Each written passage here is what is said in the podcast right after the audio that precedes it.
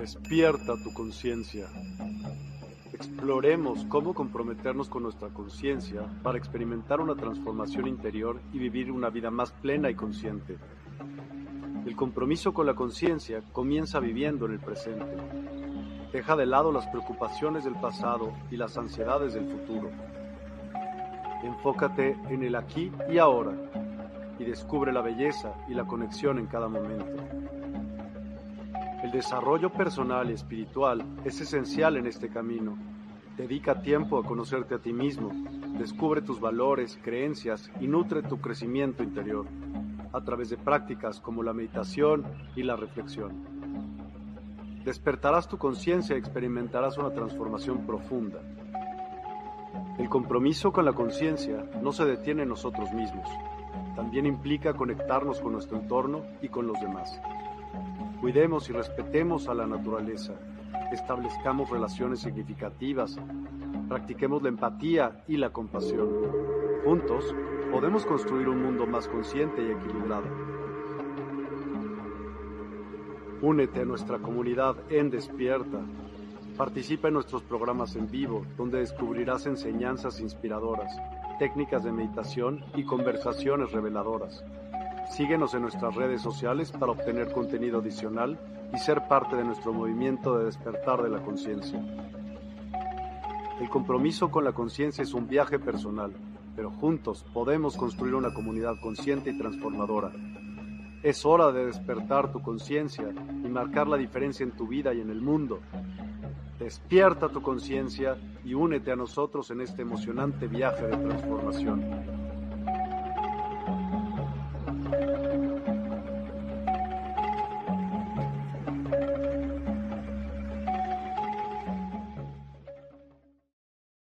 Hola, hola a todos, muy, muy buenas noches. Hoy es lunes 17 de julio, 8.03 pm en México y en España, donde nos acompaña Arenia, pues es bastante más tarde. Buenas noches, Arenia, buenos días por allá, ¿cómo estás? Y gracias por desvelarte con nosotros. Tú ya estás despertando antes. ¿Cómo estás? Bienvenida. Muy bien, así parece que madrugo y todo, pero no. Arenia, eh, es mucha costumbre el que el invitado se presente con nosotros, aunque lo hayas hecho anteriormente, porque gracias a Dios tenemos nuevas eh, páginas y nuevas personas que se unen día con día. Así que podrías, por favor, platicarnos un poquito acerca de quién es Arenia y cómo llegó a estos temas. Con mucho gusto. Bueno, hoy como queremos hablar de neurociencias, quizás me presento desde ahí, ¿no? Eh, en, en, este momento estoy desarrollando, bueno, he desarrollado una tesis en neurociencia que trata de demostrar que estamos ante un nuevo eslabón del ser humano. Entonces, me he dedicado a lo largo de mi vida, desde la arquitectura a la ingeniería y luego al desarrollo de las técnicas naturales para el conocimiento del ser humano y he creado una serie de, escuelas de conciencia con la intención precisamente de concienciar al ser humano de que somos extraordinarios y de que no nos estamos sacando partido.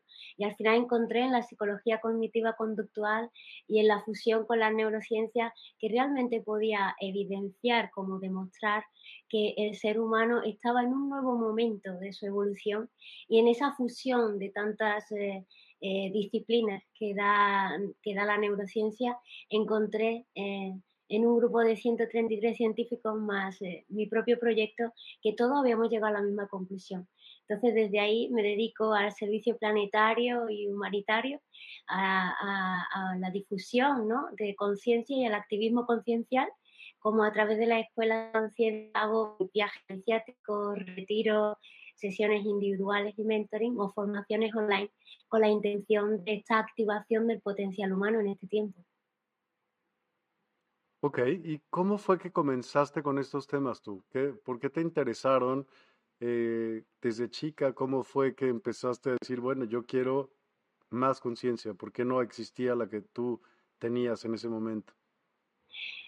La verdad es que yo me encontraba eh, ante, yo tenía determinadas vivencias que, que, me hacían darme cuenta de que yo me consideraba alguien diferente en mi entorno, ¿no? Yo tenía la sensación de que todo el mundo bailaba la misma danza y que de alguna forma todo el mundo entendiese los patrones de comportamiento y para mí eran totalmente ajenos.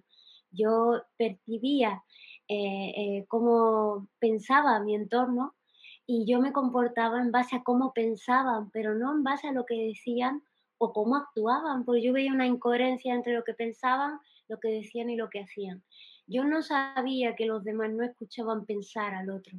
Yo no sabía que eso no era lo normal. Entonces yo me comportaba eh, eh, de una manera totalmente inusual para los demás, ¿no? ¿Por, qué se comporta de esta manera si yo he dicho otra cosa, ¿no? Y realmente estaba escuchando una voz interna, la manera en la que pensaban los demás, ¿no? Como podía escuchar cómo pensaba un grupo o un colectivo y sabía si acercarme a un sitio u otro. Pero realmente en mi mente eso se traducía como, no como una voz, pero sí como un discurso o una narrativa. Entonces, eh, a partir de ahí, yo me di cuenta que era muy diferente y que esa capacidad que yo tenía no era lo normal, no era lo que los demás veían, porque de alguna forma en el proceso de domesticación desde la infancia yo no percibía la realidad desde el mismo punto de vista que todo demás y eso me hacía eh, moverme diferente. A lo largo del tiempo fui negando esas capacidades porque me traían en ese momento más problemas que bondades, la verdad, porque me hacían sentir totalmente fuera del hogar siempre, hasta que en determinado momento, ¿no? Y, aquella historia que ya tuve que contar una vez, irse de casa, hacerse uno mismo, encontrar aquello que le había faltado en la infancia y convertirme yo misma en mi propio referente, eh, me encuentro que ya eh, como profesora en la Universidad de Arquitectura e Ingeniería me doy cuenta de que no soy feliz y no sé qué me está pasando. Claro, la otra parte de mí, esa otra media naranja, por alguna, de alguna forma que, pudiera llamarlo así, mi otra media naranja, yo misma, estaba totalmente eh, oculta en mi interior por miedo a ser diferente y me había hecho a mí misma intentando encajar en el constructo social, que claro, que también es relevante e importante, pero eh, con un alto precio, ¿no?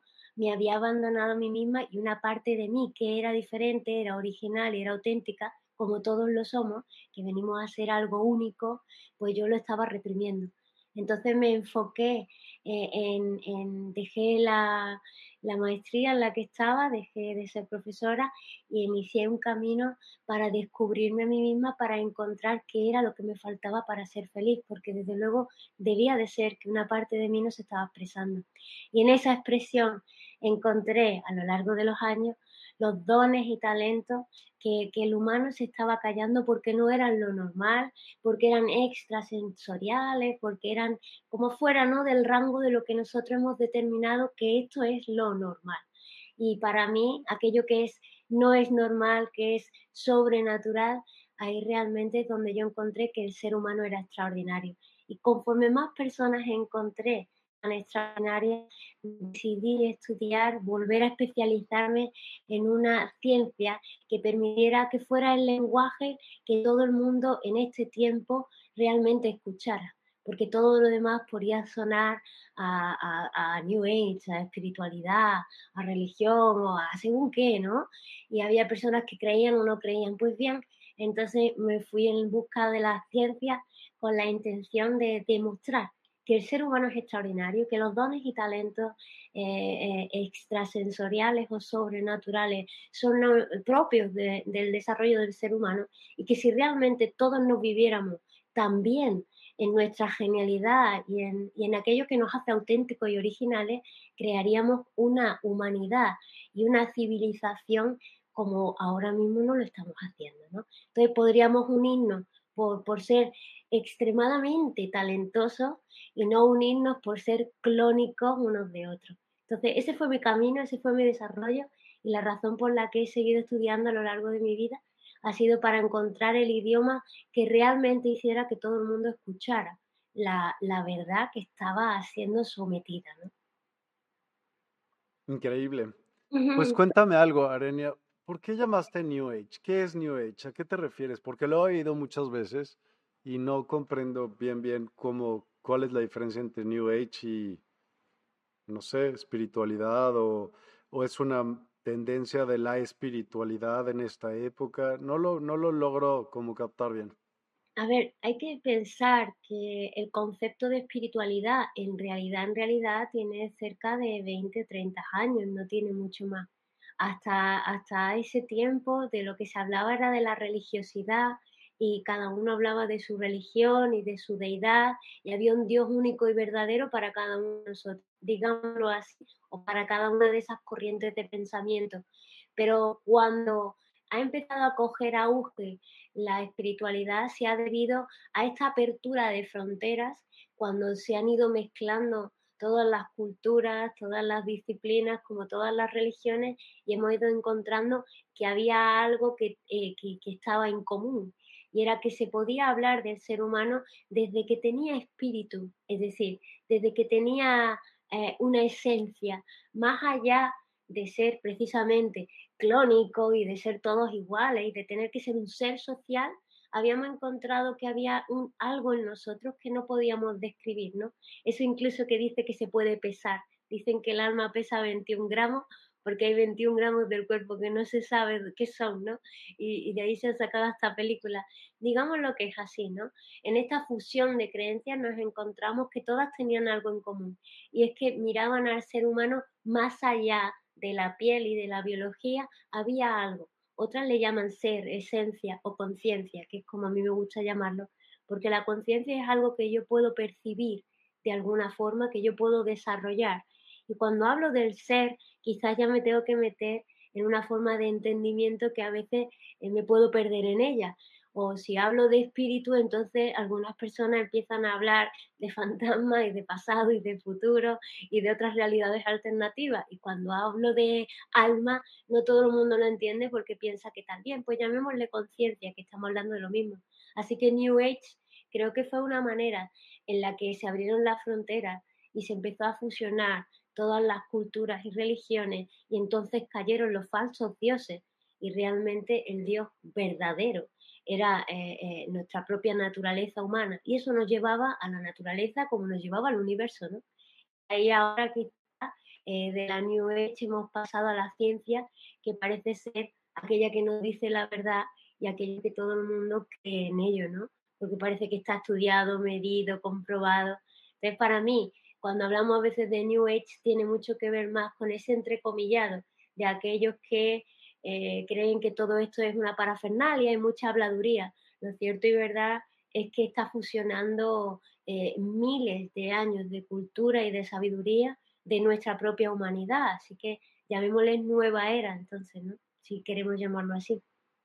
Ok, gracias. Pues se oye súper interesante el tema del día de hoy. Y pues primero lo primero, ¿qué es la neurociencia y por qué nos interesa a todos? Desde algo sencillo de entender, la neurociencia lo que tiene de, lo que más me llamó la atención a mí es descubrir que era la ciencia más actual, la más novedosa, digámoslo así, dentro de las más novedosas, claramente, que era capaz de fusionar y de conectar a todas las demás ciencias, a, todas las que quisieran entrar e, en este campo, y ahora lo cuento, como a disciplinas milenarias, es decir, todos aquellos que tuvieran información respecto al desarrollo evolutivo del ser humano, respecto a su cerebro y respecto a su sistema nervioso, al sistema neuronal, todos los que tuvieran algún tipo de información respecto a eso, porque desde la medicina tradicional china o otras medicinas de cualquier otra eh, cultura llevan miles de años estudiando el desarrollo del ser humano. Así que todas eh, convergen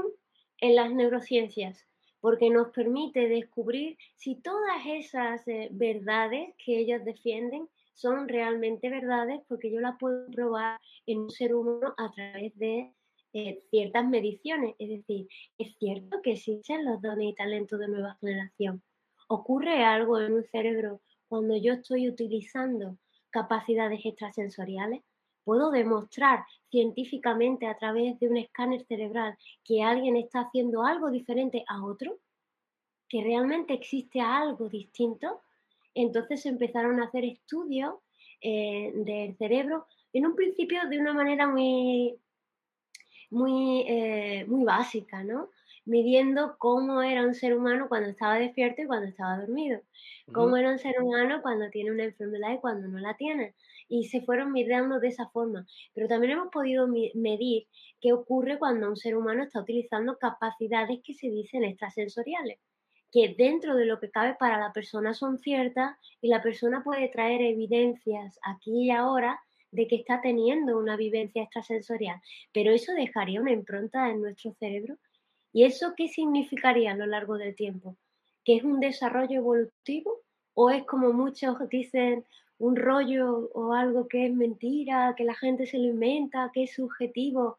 Si está dejando una marca y si alguien lo puede repetir, y si esa persona puede tener la misma vivencia, deja algún tipo de evidencia en el cerebro y sí, nos encontramos no solamente que las enfermedades dejan ciertas evidencias similares y por tanto siguen patrones.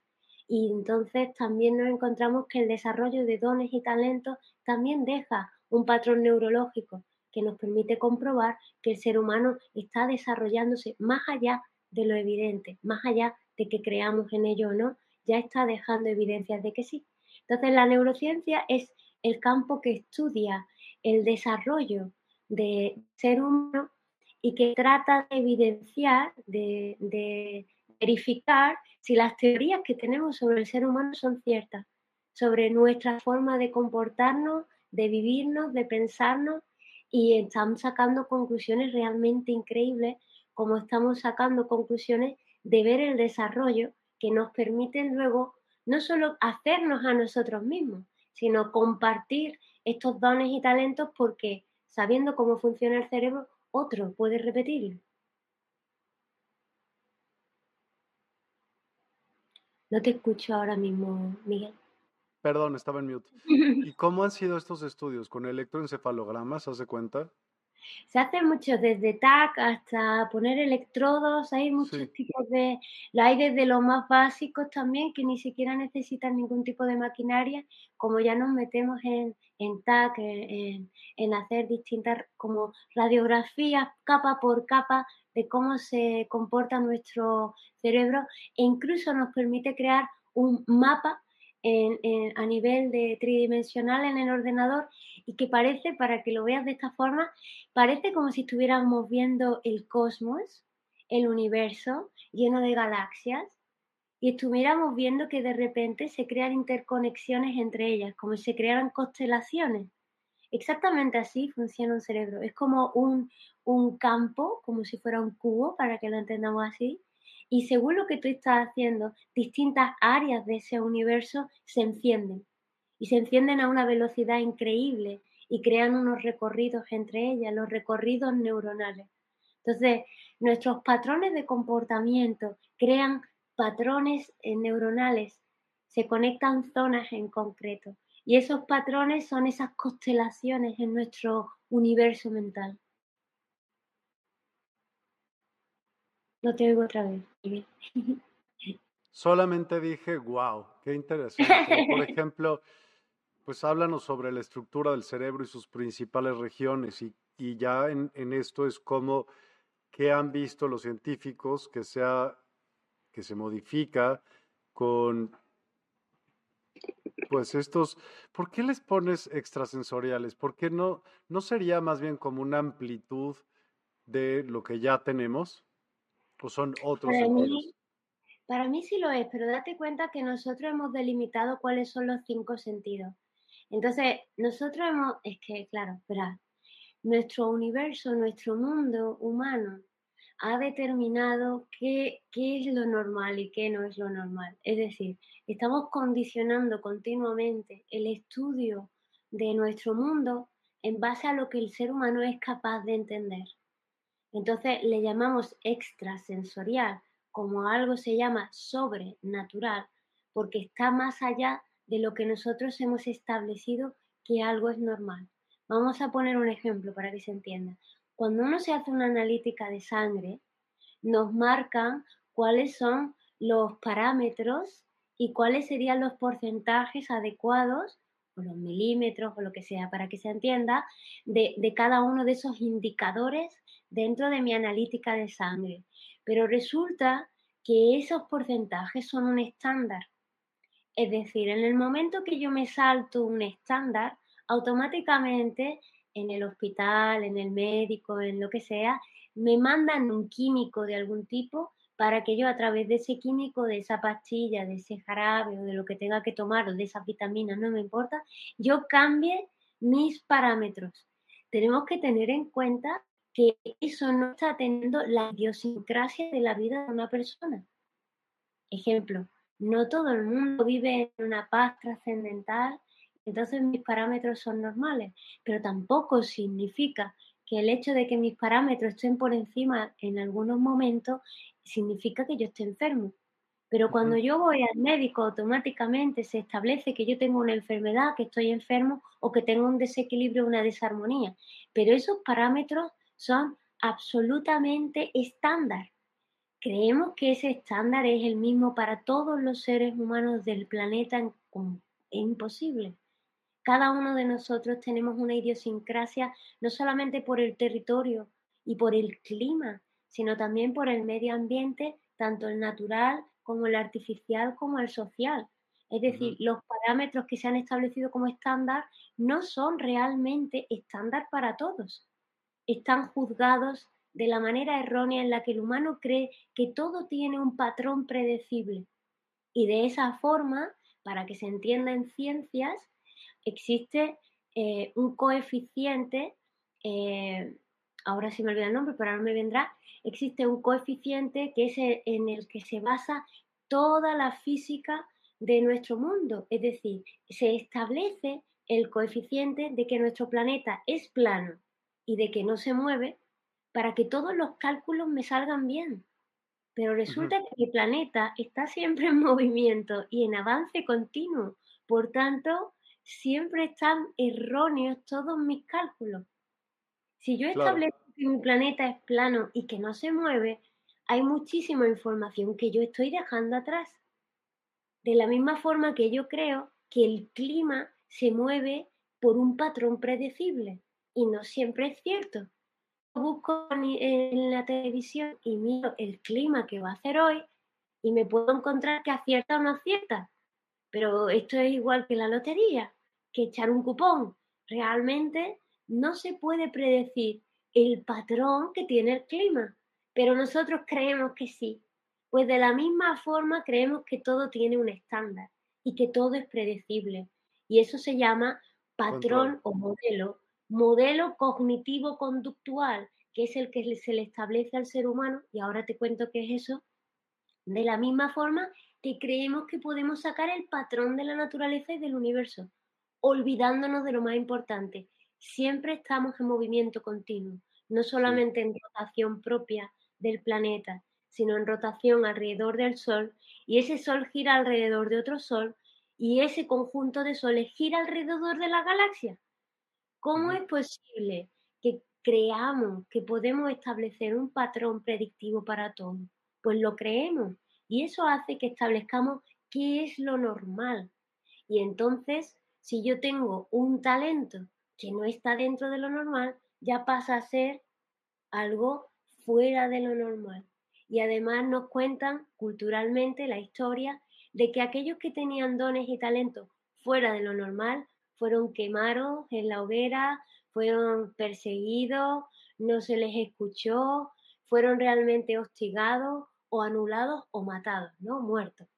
Y no hemos encontrado que los grandes científicos de nuestro tiempo, incluso, no solamente con dones y talentos de nueva generación o dones y talentos de, de extrasensoriales, sino incluso aquellos científicos o eh, gente talentosa o seres humanos talentosos que han tenido algún tipo de idea brillante, sistema no quería que esa idea fuera ahora su momento, no estaba dentro de lo normal y establecido, se persiguió a esas personas y se le anuló, para luego reconocer que esa idea era increíble 50 años después, un siglo o cinco siglos después. ¿Cuántos de nuestros artistas o de nuestros científicos se han hecho famosos en la muerte? Pues ocurre lo mismo con ellos. Todo es increíble. Entonces, aquello que es extrasensorial se llama por eso, está más allá de los cinco sentidos que yo he establecido. Es decir, tengo un sexto sentido, que es un sentido que me permite fusionar los cinco de una manera nueva, que me permite la intuición, que me permite percibir eh, eh, la realidad de una manera distinta, como se dice que tenemos un séptimo sentido, que precisamente es la espiritualidad, aquello que hace que yo me sienta parte del todo. Entonces, para mí eso es extrasensorial, como así se ha definido, aquello que el ser humano todavía no es capaz de reconocer y normalmente por intereses políticos, económicos, eh, sociales, pero nunca pensado en el ser humano, ¿no? Porque qué interesante sería una humanidad que continuamente está evolucionando y avanzando, pero sin embargo nos quieren clónicos y predecibles y dentro de la normalidad. Y dentro de estos estudios se ha definido, por ejemplo, que ciertas áreas del cerebro para X, no sé, mancia, ¿no? O don, se, por decirte algo, para la telequinesis se desarrolla más una parte del cerebro, lo han captado, ¿qué han captado con, con esto? O sea, ¿qué actividad eh, ha manifestado, por ejemplo, la maquinita que te está midiendo?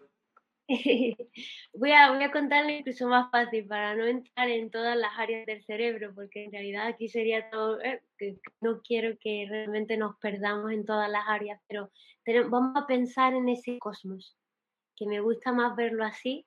Para el que quiera verlo por áreas, lo mira en el Google rápidamente y nos daremos cuenta de que es un poco mecanizado. No es exactamente así como nosotros vemos el cerebro desde la neurociencia eh, es un mapa holográfico tridimensional. Así es un cerebro para la neurociencia. Y en ese mapa holográfico, cuando alguien trabaja una kinesis, por ejemplo, tenemos que tener en cuenta que la kinesis hay de dos tipos. La percepción kinesiológica, es decir, kinesiológica es a través de mi cuerpo, es cinestésica.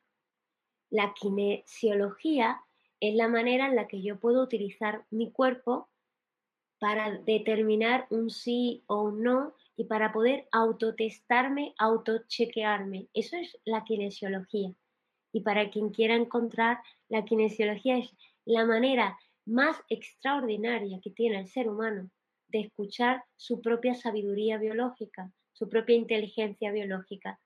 Porque la kinesiología te permite testar si necesitas más o menos de algo. Es el doctor House totalmente en el sentido de qué es el doctor en casa que puedes llegar a tener, porque te va a decir sí, no, en lugar de establecer tu salud en base a parámetros estándar, lo basas en base a quien tú eres y tu propia idiosincrasia. Es decir, tu propio cuerpo te va a decir sí o no, más o menos. E, es, extraordinario. De hecho, hay otros que, que, en lugar de usar la kinesiología, ahora ya voy al campo de la mente, en lugar de usar la kinesiología, también se puede utilizar el péndulo, la radiestesia o la randomancia, que son otras fórmulas que el ser humano utiliza para testar.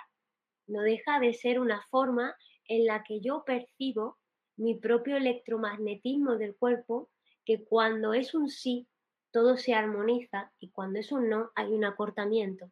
Ese acortamiento me permite saber que algo es no Así de sencilla es la kinesiología como la radiestesia, como la randomancia. No depende de que yo crea en ello, solo depende de que yo sepa conectar con esa eh, fuente interna de sabiduría de mi cuerpo, que lo hace en modo de un movimiento o que lo puede hacer acabando diciéndome un sí o un no. Eso es un acuerdo que yo llego con mi cuerpo, pero no deja de ser algo totalmente natural que nosotros hemos dejado de escuchar. Entonces, la kinesiología, la kinesis, pasa por dos partes. Por un lado está la kine interna, que es eh, experimentar cinestésicamente la información, o bien tenemos la kinesis, que de alguna forma existe la aquakinesis, la aerokinesis o otras kinesis de otros tipos. Las kinesis que tienen que ver con el mundo externo tienen mucho que ver con ser capaz también de percibir kinestésicamente los elementales que hay en el exterior. Por ejemplo, si hacemos aquakinesis, somos capaces de mover eh, la, energía del agua y acabar moviendo el agua, como la aeroquinesis me permite mover el aire. Pero ¿de qué manera movería yo el aire? Es como en la serie Avatar, ¿no? Que uno puede utilizar los elementales. Pues con esto lo que estamos haciendo es conectarnos con las propias fuentes de energía que hay, que son las elementales, y yo también soy un elemental de la naturaleza. Para eso me tengo que percibir la naturaleza y puedo utilizar la kinesis. Esto para que se entienda qué es la kinesis. Bien, la kinesis se utiliza, por ejemplo, en el Qigong, Tai Chi, para que también se entienda. La kinesis trata de utilizar los movimientos energéticos de los elementales a favor de la propia salud y la biología, como ser capaces de utilizar esa energía incluso en una, en una batalla, ¿no? Porque se utilizan mucho los movimientos de combate en el Tai Chi y en el Qigong. Todo para poner ejemplos de qué es la kinesis antes de contestar. Dentro del mundo interno, cuando yo estoy utilizando la kinesis, ocurre que mi mente se expande porque más allá de los recorridos neuronales tradicionales, más allá de los caminos tradicionales, vamos a ponerlo así, plano y por carretera de mi mundo, en el momento que yo expando mi conciencia, en lugar de moverme en plano por mi mente, soy capaz de moverme tridimensionalmente en volumen y acabo creando unas conexiones divergentes en mi cerebro que antes no podía crear. Y eso es lo que acaba ocurriendo cuando utilizo, por ejemplo, la kinesis, la psicometría, que me permite captar la información de un objeto. Eh, puedo captar la información del tiempo que ha pasado en el objeto, los propietarios o las improntas psicoemocionales que han dejado en los objetos. Por ejemplo, ¿no? todo lo que sea extrasensorial indica que estoy utilizando mis sentidos de una forma nueva y por tanto mi cerebro empieza a usarse tridimensionalmente y no en, planos, ¿no? Como si fuera el Google Maps. Es mucho más allá. Estoy utilizando, digamos que el Google Earth para que nos entendamos, por ejemplo, en lugar del Google Maps y verme en plano en la ciudad. Me encanta. Hablaste de, de la sinestesia. Esto es súper interesante porque es como algunos individuos con dones artísticos o musicales pueden experimentar sinestesia, ¿no? Que es como una condición cuando los sentidos se mezclan y como por ejemplo ver colores al escuchar la música. ¿Puedes darme otros ejemplos de ella? Ya, por ejemplo, uh, dicen que hay una película que se llama Una mente maravillosa, no sé si la sí, claro. Este hombre trabajaba las matemáticas y veía las matemáticas en su cabeza. Date cuenta qué sencillo sería si yo a la hora de estar haciendo matemáticas estoy viendo las cuentas en mi cabeza. Parecería que si voy a hacer un examen de ciencia estaría haciendo trampa, ¿no? Porque tendría todas las chuletas, como se dice aquí, tendría todos los apuntes en mi cabeza. La propia, por ejemplo, memoria fotográfica también entra dentro de esa categoría, ¿no? En el momento que mezclamos los sentidos, no nos basamos solo en los cinco sentidos, entramos en el sexto sentido, también utilizamos la mente de una forma nueva. Podemos utilizar la visualización para poder crear improntas en nuestra cabeza, tanto de los apuntes cuando estoy estudiando, como poder hacer cálculos matemáticos como si fuera una pizarra. La mente se convierte en algo brillante. Y una cosa que también le puede ocurrir a, los, eh, a aquellos que están mezclando los sentidos, que luego acaban creando un arte maravilloso, es que a través de los olores también pueden percibir lo que va a pasar, a través del olor también pueden percibir qué tipo de emoción tiene la otra persona, a través de los colores que pueden llegar a ver, como el aura, también pueden saber una persona u otra, ¿cierto? A se le llama, se dice que es un, un problema en la córnea, dicen que las personas tienen un problema en la visión y tienen una visión áurica, que se le llama.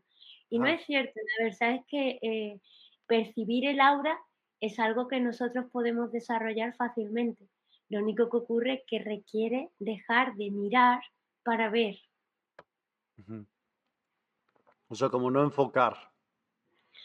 La verdad es que es un desenfoque, es el, el Mm. enfoque dentro del desenfoque, porque mirar el aura conlleva, eh, si quieres luego hacemos y, y marcamos unos ejercicios para el que quiera jugar, pero realmente ver el aura requiere simplemente mirar eh, en un principio allí donde no solemos mirar, porque vamos a acabar viendo algo que nunca le prestamos atención que está. Digamos que sería, si entre tú y yo, si tu cuerpo desprende calor, yo nunca me he fijado en que tu cuerpo desprende calor. Si yo me intento fijarme eh, en, en el calor que desprende tu piel, ya empiezo a ver un campo vibracional que antes no estaba mirando y siempre ha existido ahí. Si yo ahora me pongo a mirar entre tú y yo y yo descubro que entre tú y yo existe una vibración que tiene que ver solo con el calor, ya empiezo a percibir el espacio entre tú y yo. El ser humano está tan acostumbrado a mirar el mundo plano que en realidad al, al otro que tenemos enfrente lo estamos mirando en plano. Se nos ha olvidado mirarlo tridimensionalmente. Cuando miramos tridimensionalmente a una persona, empezamos a percibir el espacio que contiene a la persona.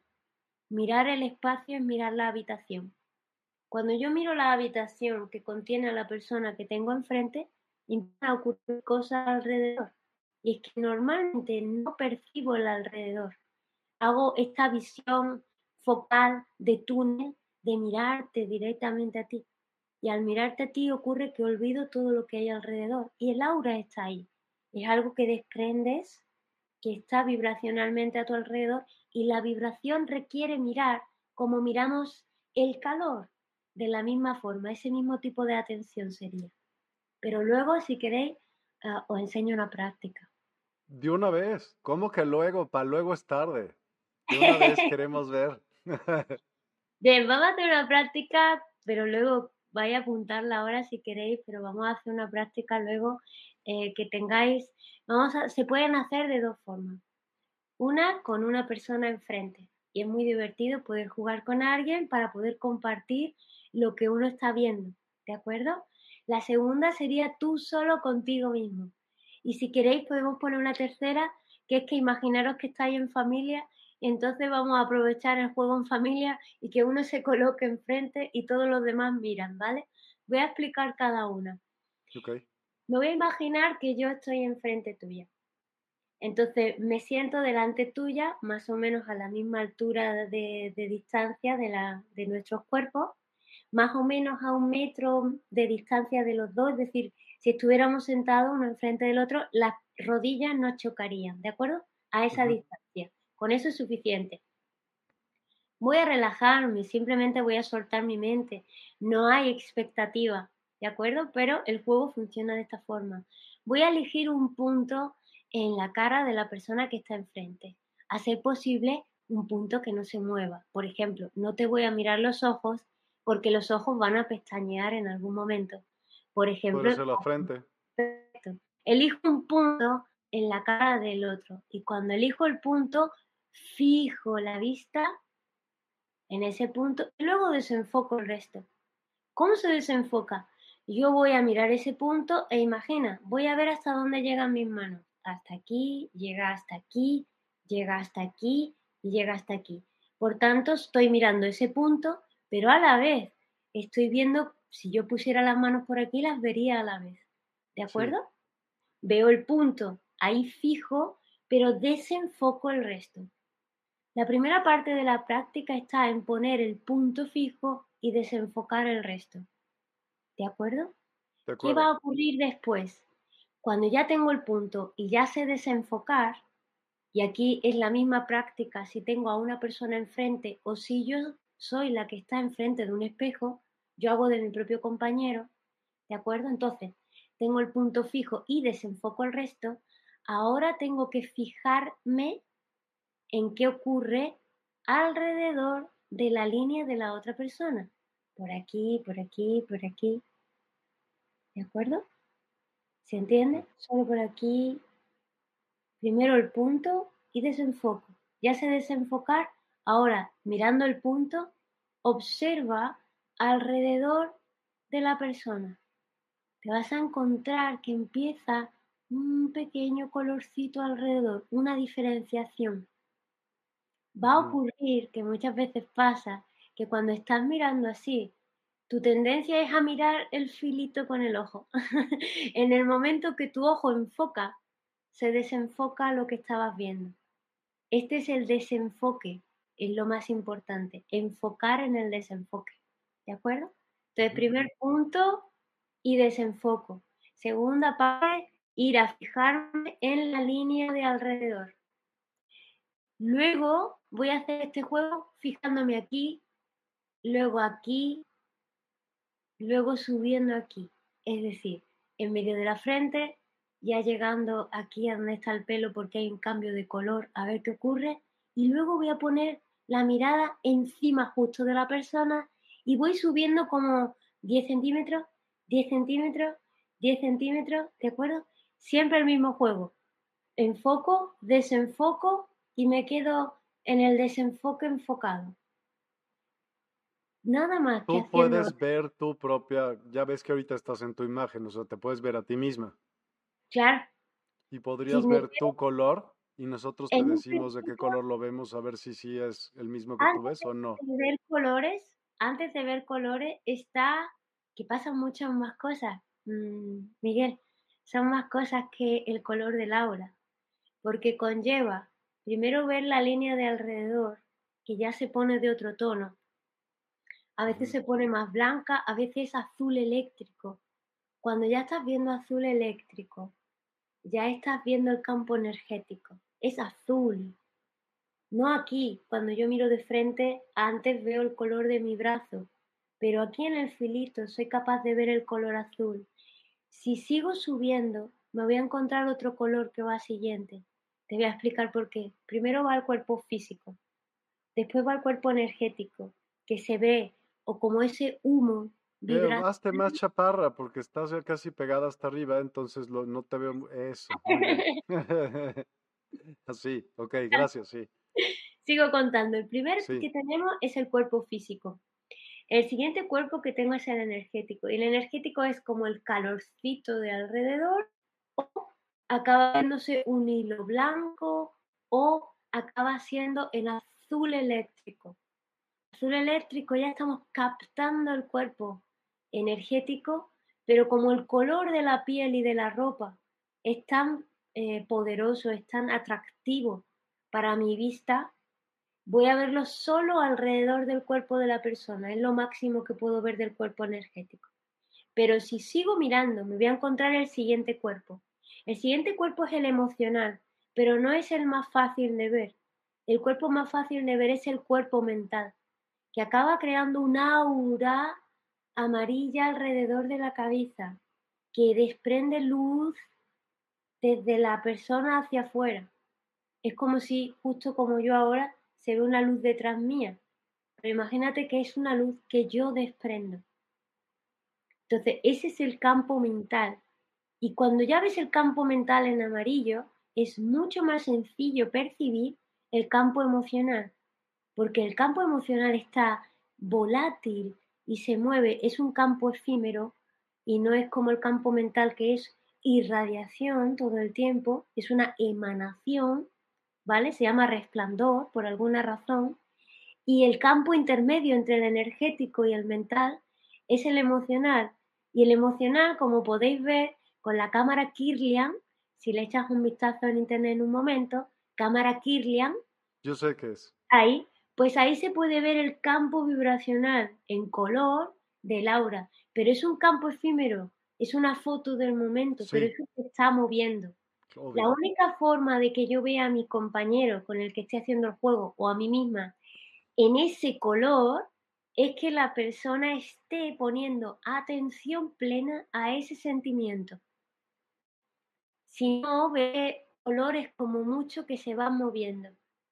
Pero si yo quiero que se mantenga y conseguir ver la emoción de mi compañero o la mía misma en el espejo, necesito poner atención a ese sentimiento al menos más de un minuto. Y mm. acabo emanando ese color en todo mi cuerpo. Date cuenta que el color es una traducción de mi cerebro. mi cerebro traduce esa vibración a ese color. Así que no se trata, para que veáis, de grandes ¿Tú no verás igual las vibraciones que yo? Lo vemos igual, pero tu cerebro interpreta la vibración de la O sea, tú verás, por ejemplo, el mismo negro de esto que yo, idéntico. No lo sé. No sé, no lo sé. tampoco. Pensé que me ibas a resultar con una sorpresa que yo iba a ser, wow, y me iba a quitar esa duda. Te voy a explicar porque tu biología y la mía se supone que perciben lo mismo.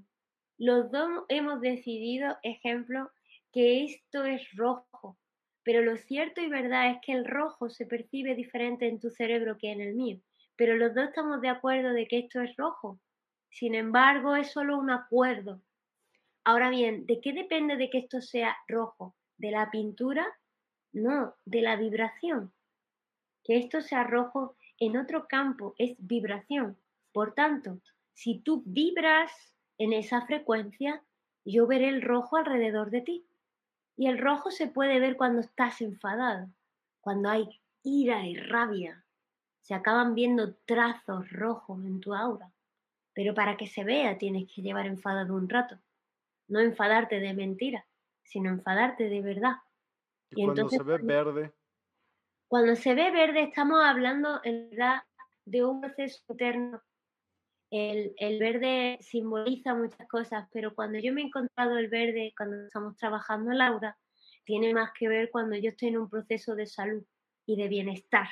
Muchas veces cuando yo estoy bien, casi que no tengo ningún color. Es más, tirando a rosáceo, color piel, color salud color como cuando yo estoy sana. Pero el verde indica muchas veces un proceso de que la persona está en algún tipo de regeneración o incluso de desarrollo. Es decir, hay algo en su sistema que se está desarrollando, algo natural que se está desarrollando. La salud es un desarrollo natural. Verde, amarillento. Amarillento tiene que ver con un proceso de pensamiento estoy pensando, incluso podría estar pensando en mi emoción. Si yo incluso pienso, estoy enfadado o estoy alegre, ¿qué pensar? Empiezo a pensar, empiezo a crear un amarillo que se intensifica. El color del pensamiento es el amarillo. Ok. Sigue por favor, porque yo te veo, yo te estoy viendo a ti, yo digo, bueno, pues es que veo algunos de esos colores y por eso te estoy preguntando.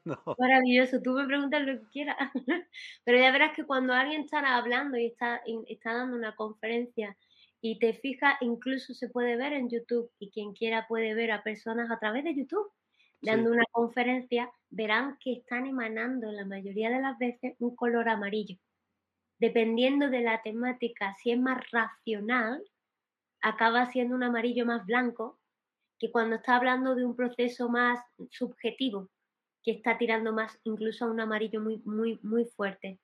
¿De acuerdo? Por ejemplo, el violeta es menos eh, eh, dado a que lo podamos ver. Sin embargo, es un proceso más elevado de emisión. Podemos llegar a un violeta cuando la persona se dice que está en un proceso de transmutación. En realidad podría estar en un proceso de mutación de su propio pensamiento hacia estados más elevados. Por ejemplo, la devoción, el pensamiento de devoción o los pensamientos que tienen que ver con la sensación o con la eh, totalidad. Cuando yo hablo de lo que es la totalidad, cómo me siento yo en el todo y empezamos a hablar de lo que sería la inteligencia universal, la tendencia del amarillo es a volverse violeta, Pregunta que Quetzalcóatl, Xochiteotl, que ¿y el azul? Bien, el azul, desde mi punto de vista, ah, hay un proceso de cognición que es diferente, porque el azul tiene mucho que ver con la expresión de la comunicación. Entonces, podría no estar hablando, pero estoy pensando qué voy a decir, pensando en cómo lo diría, e incluso pensando en la letra y una melodía la tendencia es al azul. Tiene muchísimo que ver con la expresión de la comunicación. Y entonces la tendencia es a trazos azules, porque muchas veces estamos intentando incluso expresar eh, una emoción. Entonces las emociones se mezclan. Ya te digo que no es completo. el, campo emocional tiene trazas, son como nubes de colores, para que se entienda. A veces lo emanas por completo poniendo el foco, pero si no, son como nubes alrededor de la persona. De hecho, eh, el, emocional es más fácil verlo en blanco y negro que en ver los colores. O sea, es más fácil verlo si yo estoy en una pared con un fondo blanco que con este fondo. O sea, con este fondo no se podría ver bien. Con ese fondo induce a la confusión que haya tanto color detrás tuya. Pero si vamos a jugar en casa, lo importante es la pared que vayamos a utilizar sea clara en la medida de lo posible, no tenga elementos detrás, si fuera posible, y que esté bien iluminada para que no haga sombra, porque nos vamos a encontrar que vamos a ver halos como podemos ver emanaciones, como podemos ver muchas cosas en blanco y negro, que es lo más normal. Lo más normal es que veamos sombras y cosas que salen, pero rápidamente. Por eso es importante no perder el foco del centro para poder ver con, el periférico. Porque en el momento que centrado en el punto miro hacia allí, se me va a ir. Luego soy capaz de abrir y cerrar el foco, pero al principio se me va. Y siguiendo con la práctica, que lo puedo hacer yo con el otro o yo conmigo mismo, también podemos hacerlo en grupo, en familia, y uno es el que se pone en la pared de pie, con los ojitos cerrados, intentando no pensar en nada, y los demás miramos a la persona desde lejos, con mucha más distancia. Entonces percibo la totalidad de la persona y los campos áuricos que se expanden de la persona pueden llegar hasta tres metros más allá de ella. Entonces, utilizar toda la pared para descubrir la cantidad de cosas que podrían acontecer si yo juego a este juego. Nosotros hacíamos una práctica. A ver. Yo también. Eso es, está perfecto. Dice el enfoque, eh, yo veo una sombra amarilla. Eso es perfecto. Yo también, Edith. Bien, os comentaba una manera de hacer esta práctica sería la siguiente. Yo me siento con mi compañero y hago este ejercicio cinco minutos, me pongo el reloj, porque en esos cinco minutos voy a tratar de no pestañear, voy a, estar todo el rato enfocando, yo tengo que entrenar los ojos para este juego. Yo voy a hacer eso y lo siguiente que voy a hacer, nada más que suene el, el reloj, sería dibujar lo que he visto. Y al menos jugar cuatro veces para luego compartir con el compañero que hemos visto, que hemos percibido e incluso qué imágenes aquí dentro me han llegado. Porque mi compañero, más allá de lo que veo, también es un campo de información. Y a veces cuando estoy abriendo las percepciones extrasensoriales, también puedo percibir información del compañero que no esperaba. Y me pueden llegar imágenes alegóricas de su vida, de otros momentos e incluso pensamientos. Por eso tengo que entrar en este juego en neutro, en vacío, porque pueden pasar muchas cosas conforme más juegue. Y es muy interesante hacerlo cinco minutos y dibujar. A ver, esta persona estaba así, yo la dibujo al contorno y dibujo. Pero también veo hasta el último como una violeta. Ajá, perfecto. Date cuenta que hablamos de la totalidad, de todo lo que nosotros somos. Entonces el color violáceo o violeta acaba apareciendo. Mira, entonces, esta práctica es muy bonita. Te prometo que salen cosas desde el primer encuentro. Nosotros lo hemos practicado muchas veces, le llamamos el juego de las caras, porque nos sentamos siempre enfrente de alguien y hacemos cinco minutos con el de enfrente, y luego cambiamos y cambiamos y cambiamos. Y cuando todos hemos rotado y nos contamos lo que hemos visto, es extraordinario. Como solamente jugando por primera vez cinco minutos, cinco minutos, cinco minutos y cinco minutos, acaban pasando cosas increíbles de colores, sensaciones, de, incluso formas, incluso algo que es muy interesante es jugar este juego frente a alguien y dar cuenta de cómo le cambian las caras, porque podemos ver las expresiones del ego. La persona está quieta y no se está moviendo, pero en realidad nosotros podemos llegar a ver todas las expresiones que tiene el ego. Si yo juego a este juego, no os asustéis si en algún momento vemos que al otro le están cambiando la cara. Vosotros seguir mirando el mismo punto, porque son expresiones alegóricas. Llega un momento incluso que se puede poner la cara negra. Ya entenderéis a qué me refiero. La visión de estar tanto tiempo en el foco sin pestañear acaba poniendo, acaba viendo la cara del compañero en negro. Cuando se ve la cara del compañero negro, hemos llegado a la expresión neutra del ser. A partir de ahí no hay máscaras, no hay ego. Aquello que yo perciba del que tengo enfrente es una expresión pura del ser. Y eh, también he visto mi propia cara así, haz de cuenta, si me quedo viendo el espejo o lo que sea, si me quedo viendo algo mucho tiempo, puedo llegar a ver todo negro. Eso es, cuando lo ves todo negro, continúa ahí. ¿Para qué? Porque empieza a salir, a, aflorar información que tú no podías ver. Es una información nueva, eso que tiene que ver con el violáceo. Ahí hay una información que yo no he visto antes. Yo no lo he explorado en mi día a día. Hay una información que me habla del ser, de la esencia, del espíritu humano, de la totalidad que somos. Ahí hay una información brutal si yo me permito adentrar en ella. Y es una energía y una información envolvente, que si me quedo ahí y medito ahí, si estuviera yo solo y medito ahí, me voy a encontrar una información muy relevante. Yo a eso le llamo el vacuum o la vacuidad. Llego al punto del silencio. El vacío. El vacío, porque no hay ego, y entonces me encuentro en un silencio que también es la no visión, es decir, todo se vuelve negro. Es como el negro del universo. Ahí está todo y está la nada. Entonces, la información que te puede llegar ahí, de ti o de la humanidad o de este tiempo, es increíble. Y solo estás usando un espejo y tú. Y con la intención pura de estoy aquí neutro para todo lo que tenga que ocurrir Ahí no hay miedo ni hay visiones, sino lo que hay precisamente es salir de las capas del ego y llego al ser. Y el ser es neutro.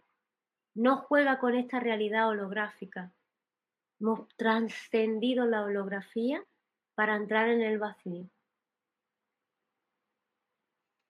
Háblame de la plasticidad cerebral y los dones. Ajá, bien.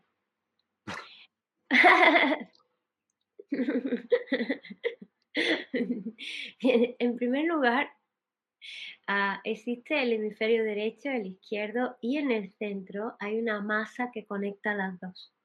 Sí. Cuando nuestra masa es muy rígida, no hay una buena interconexión de los dos hemisferios y por tanto tendemos a una dislexia, por así decirlo. ¿Sí? Esa masa es como un cartílago.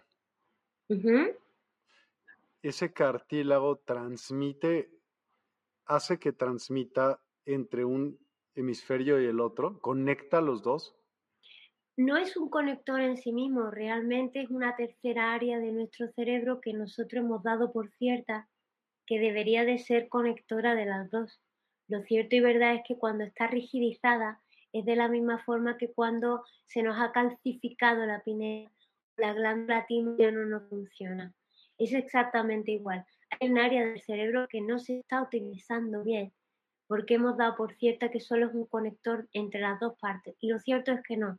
Es una tercera área del cerebro que, como te digo, si no miras tu cerebro como solo con la forma física que parece una nuez, para que lo entendamos en el ejemplo, imagínate que tu cerebro es un universo, es el cosmos con grandes áreas y esas áreas se interconectan entre ellas por lo que llamamos el campo cuántico unificado. Es decir, hay un campo que lo interconecta todo como una gran red neuronal no visible y nuestro cerebro funciona igual que el cosmos. Entonces, el área central no es un área que separa en dos.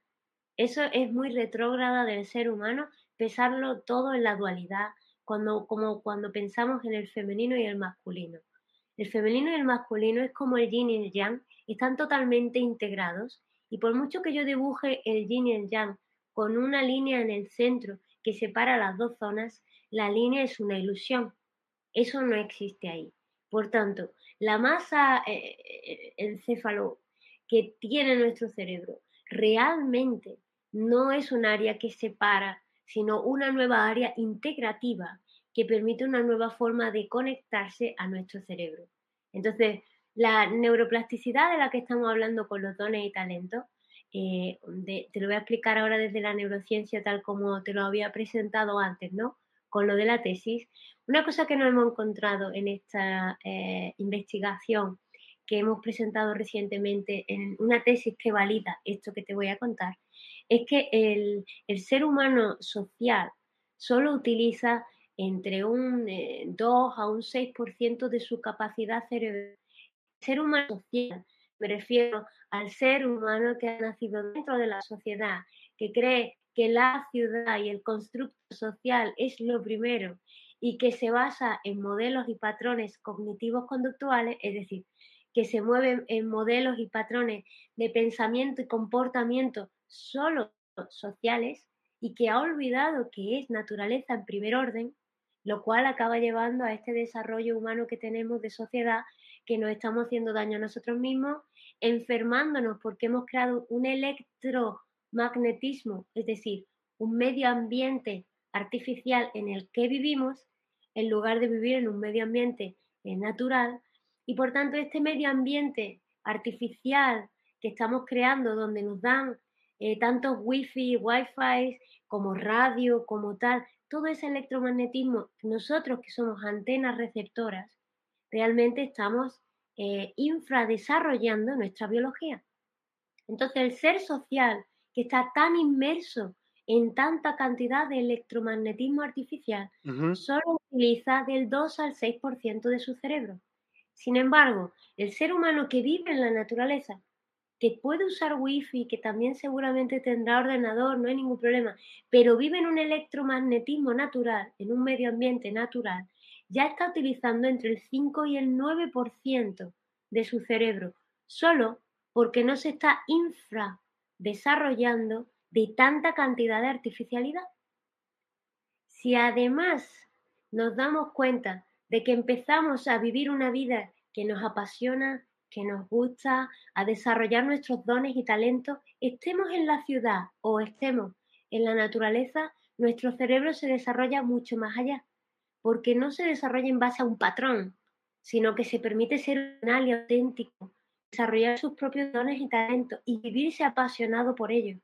Aquellas personas artistas, por ejemplo, que parece que son los más locos, porque se permiten explorar algo que otro no ha explorado, pues precisamente su desarrollo cerebral es mayor que el de alguien que está estudiando por repetición y que siempre hace lo mismo. Un desarrollo que siempre es repetitivo acaba matando la vida. Y te das cuenta cuando un patrón es eficiente, como un árbol o una planta, la planta no para de crecer. El ser humano dejó de crecer hace mucho tiempo y su propio cerebro dejó de desarrollarse porque siempre está dentro de los mismos patrones, es decir, dentro de la rueda del hámster, es decir, siempre va a los mismos sitios en el Google Maps. Voy al trabajo, voy a mi casa, voy al comercio, voy de vacaciones en verano a la playa. Es un decir, ¿no? Siempre voy a los mismos sitios, siempre estoy en los mismos entornos. Mi cerebro ya no necesita desarrollarse más porque no tiene necesidad. Y si ya no hay más desarrollo, entonces llega la muerte. Y así va llegando la enfermedad. Un ser humano maravilloso, capaz de vivir 140 años, vive 80 a duras penas pasándolo mal. Entonces, se refiere también, y ahora nos podemos dar cuenta de que esta neuroplasticidad, cuando nosotros desarrollamos además dones y talentos de nueva generación, y cuando hablo de nueva generación, es que están fuera de lo normal y que fuera de lo normal ahora va a ser lo normal, que todos nos permitamos salir de la norma también, porque tener normas de convivencia no es tener que ser todos iguales. Entonces, si nos permitimos salir de la normalidad para explorar la nueva normalidad, se desarrollan dones y talentos como el aura, la telepatía, la kinesis, la psicometría o muchas otras eh, eh, capacidades extrasensoriales. Ahora va a ser la nueva normalidad. Más del 11% de la población tiene ese tipo de capacidades y la mayoría lo tiene callado por miedo al que dirán o por miedo a lo que le puedan hacer. Y eso en un ser humano avanzado, evolucionado como somos, no tiene ningún sentido. Entonces, estos seres humanos que se permiten el desarrollo de dones y talentos de nueva generación acaban utilizando hasta un 12% de la capacidad del cerebro. Si nosotros utilizamos hasta un 12% de nuestro cerebro, cuando lo normal es utilizar del 2 al 6, estamos en el doble del desarrollo evolutivo de cualquier ser humano. En el momento que nos encontramos que existen tres tipos de ser humano, tres humanidades, se están viviendo la humanidad social, la humanidad naturaleza y la humanidad superlativa, que es aquella que se está permitiendo explorar lo inexplorable dentro de su psique, en su mundo interno como en el mundo externo. Estas tres humanidades se están fusionando para crear algo nuevo, que es el nuevo modelo de ser humano, es al que llamamos la nueva humanidad de la nueva era. Es aquel humano que se permite ser social, ser naturaleza y desarrollar dones y talentos como desarrollar su propia genialidad, como ser original, ser divergente y ser auténtico. Aquel ser humano que se permite las tres cosas ha conquistado los tres mundos, el, esotérico, el exotérico y el natural universal. Ok. ¿Cómo podríamos desarrollar más parte de nuestro cerebro? Por ejemplo, este ejercicio que hiciste, ¿podrías dar otros ejercicios relacionados a otras? Porque este, en particular, ¿qué área estaría desarrollando en el cerebro? En el cerebro. De nuevo, respecto a las áreas, de, forma divergente estaría utilizando muchas zonas. Está utilizando la prefrontal como la zona de aquí atrás que tiene más que ver con eh, la capacidad de conectar los sentidos con lo que vemos. Lo mm. más interesante aquí de utilizar el, ver la bueno, el ver la visión aural no es solamente ver el aura, es ser capaces de ver. Te explico. Cuando estamos viendo el aura, estamos viendo más allá de la superficie. Ver más allá de la superficie y ver, más allá del plano es ver más allá de la tercera dimensión.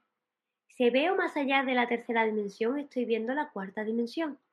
Y la cuarta dimensión en geometría, más allá de los talentos extrasensoriales, la cuarta dimensión en geometría es el volumen, que también tiene que ver con el espacio, que también tiene que ver con el tiempo. La cuarta dimensión es también la dimensión del tiempo y la cuarta dimensión es también la dimensión de la naturaleza. Es ahí donde se expresa lo elemental más allá de lo físico. Es aquello que nos permite ver que todo está conectado más allá de lo físico. Ahí también se mueve nuestra psique humana colectiva. Es donde se mueve también el subconsciente humano colectivo. ¿De acuerdo?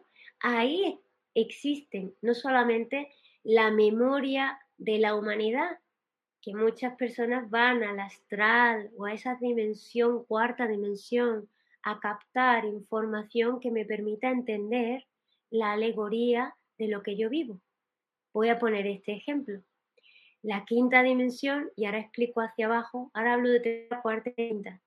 Si yo quiero realmente que mi mente deje de moverse por patrones 3D plano, un encefalograma plano, y, vale, en el momento que yo quiero salir de los planos para entrar en una mente cúbica, para entrar en esa mente que os decía que parece un cosmos o una galaxia, necesito adentrarme en la cuarta dimensión de mi propia mente, es decir, ver el volumen, ver el espacio y ver el tiempo.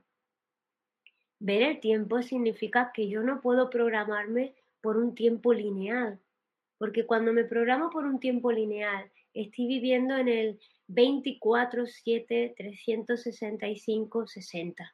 Es decir, mi vida va por 24 horas, por los 60 minutos, por los 12 meses y los 365 días del año. Y estoy continuamente dando vueltas y vueltas y vueltas en círculo al tiempo.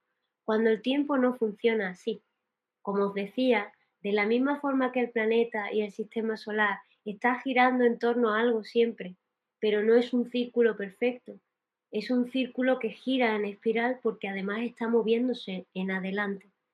En el momento que nosotros nos movemos con un tiempo lineal, estamos solamente viviéndonos en la tercera dimensión. Necesitamos vivirnos en un tiempo volumétrico o vivir y ver y percibir el volumen. Para poder percibir el volumen, necesito, por ejemplo, hacer prácticas como la que he dicho de visión. La visión ya me permite abrir mi mente a la cuarta dimensión.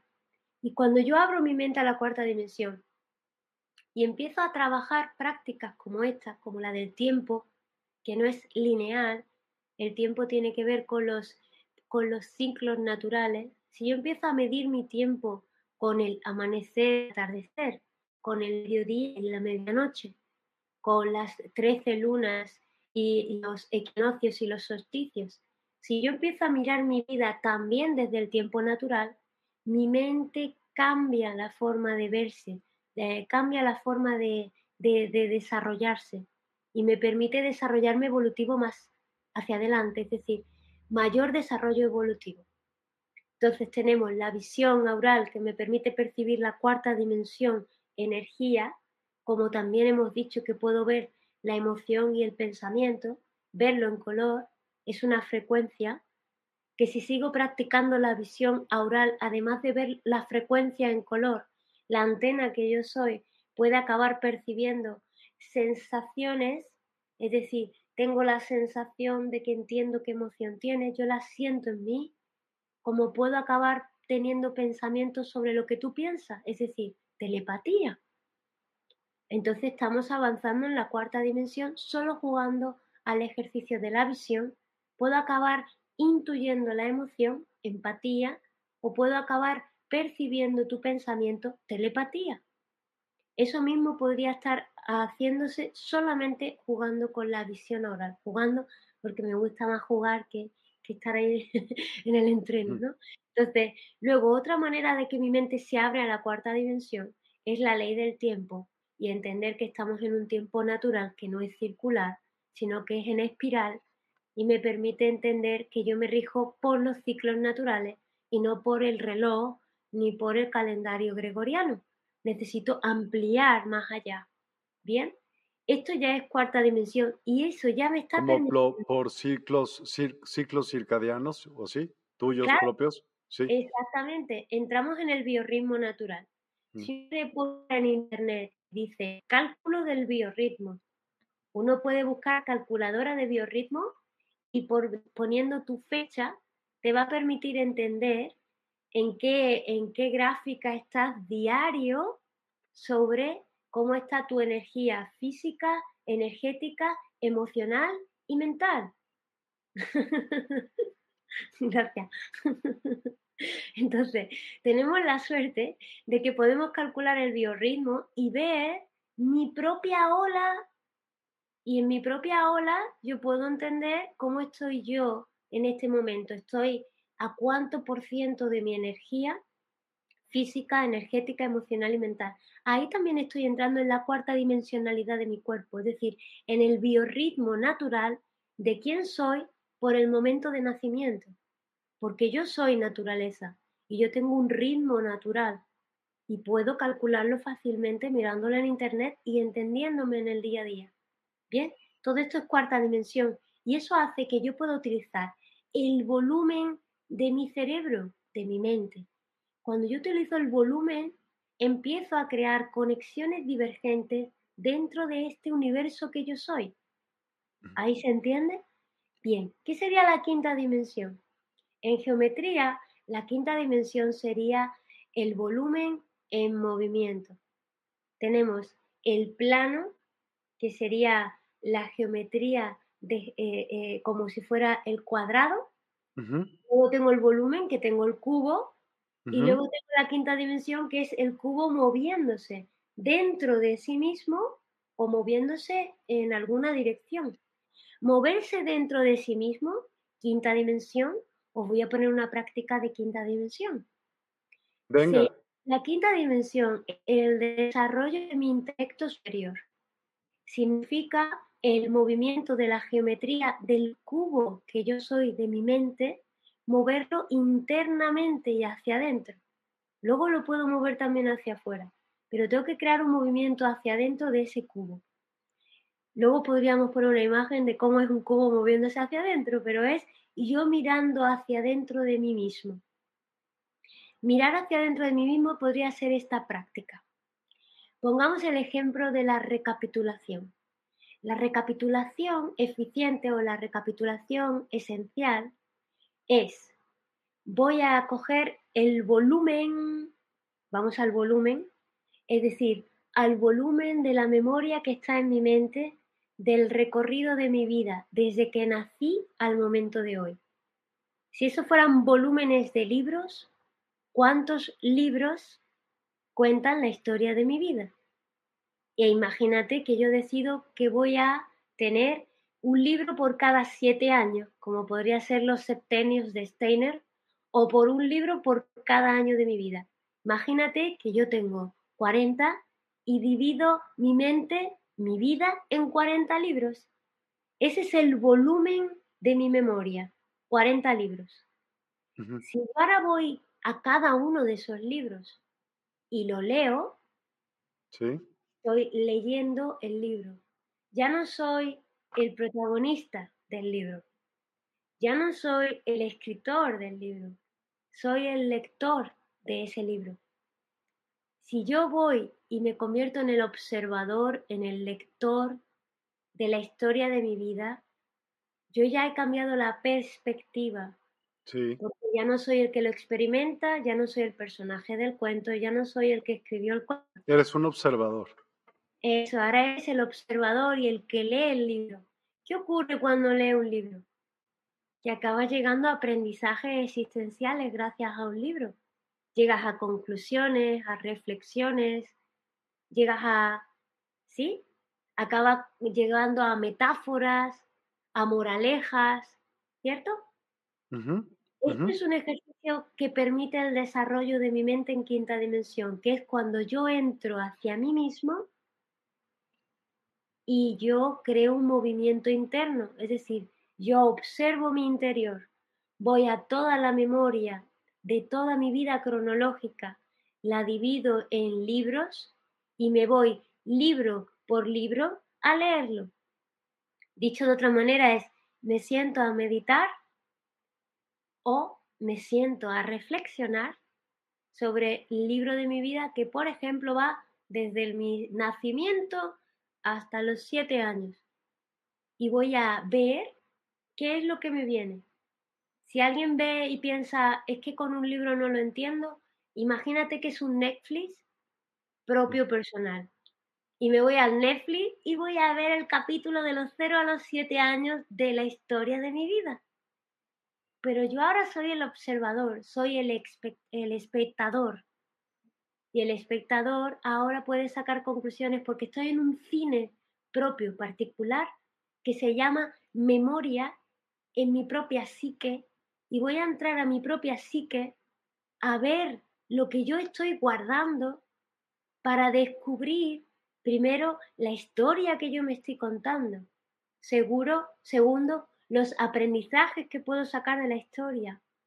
No solamente los aprendizajes de mí, sino patrones de la humanidad, formas de comportamiento culturales, incluso perdonar a mis padres porque ahora me di cuenta de que torpes fueron, ¿no? que no sabían ser padres, pues como nadie lo sabe, cada uno hace lo que puede, ¿no?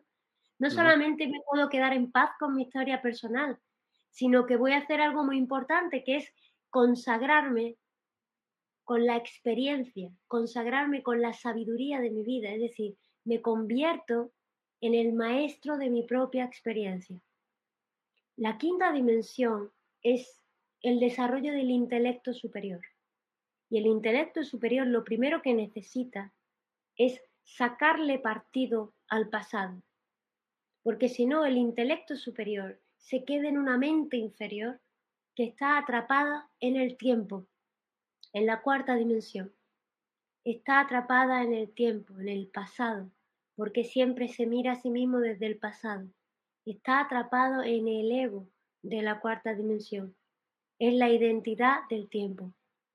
Primero tengo que salir de la identidad del tiempo, utilizar bien la cuarta dimensión que es el volumen de mi vida y utilizarlo como una memoria eficiente para poder entenderme a mí mismo y aprender de mí mismo, la maestría de mi vida. Cuando yo trabajo la maestría de mi vida, entonces no solo estoy utilizando el intelecto superior para poder hacerlo, sino que hago algo que ocurre en los ordenadores para que entiendan de ordenadores, que es de fragmentar el disco. De fragmentar el disco significa que todo lo que es importante para mi disco duro, para mi mente, va a ocupar el espacio mínimo y ordenado. Y el resto de mi disco duro se queda vacío y limpio para poder utilizarlo de forma más eficiente para nuevas cosas, para nuevos procesos, para nuevas ideas. Pero estoy atrapado en el tiempo, en la cuarta dimensión obsoleta, el pasado. No puede ser más obsoleto el pasado, porque es solamente un recuerdo que yo tengo. Es un recuerdo que yo recuerdo, nada más que yo yo me atrapo ahí, no tengo espacio en mi mente para desarrollar la quinta dimensión de mi propia mente, que es el intelecto superior. Y el intelecto superior lo primero que tiene que hacer es moverse dentro de sí mismo, ir hacia el pasado y refinar la historia hasta quedarse solo con lo más eficiente, los aprendizajes, y sacar salir de la adicción que tengo de estar mirando mi película personal una y otra vez. Porque la película personal ya está muy vista y acaba creando un ego, una identidad de lo que yo creo que soy, que yo no soy. Yo soy un intelecto superior. Entonces, el primer ejercicio del intelecto superior es entrar dentro de ti mismo. Para luego, ¿qué vamos a hacer? El efecto contrario. Ahora vamos a usar la quinta dimensión hacia afuera. Primero te voy a preguntar a ti. ¿Te queda alguna pregunta de la quinta dimensión hacia adentro? Y ahora te cuento hacia afuera. No, con lo que tú explicaste, no te preocupes. Vale, dale. Pero cuando tengas preguntas, por favor. Bien, entonces, vamos a utilizar ahora nuestra mente, el intelecto superior, para seguir desarrollándonos en quinta dimensión, una mente realmente superlativa. Una mente superlativa de quinta dimensión ahora se va a mover hacia afuera.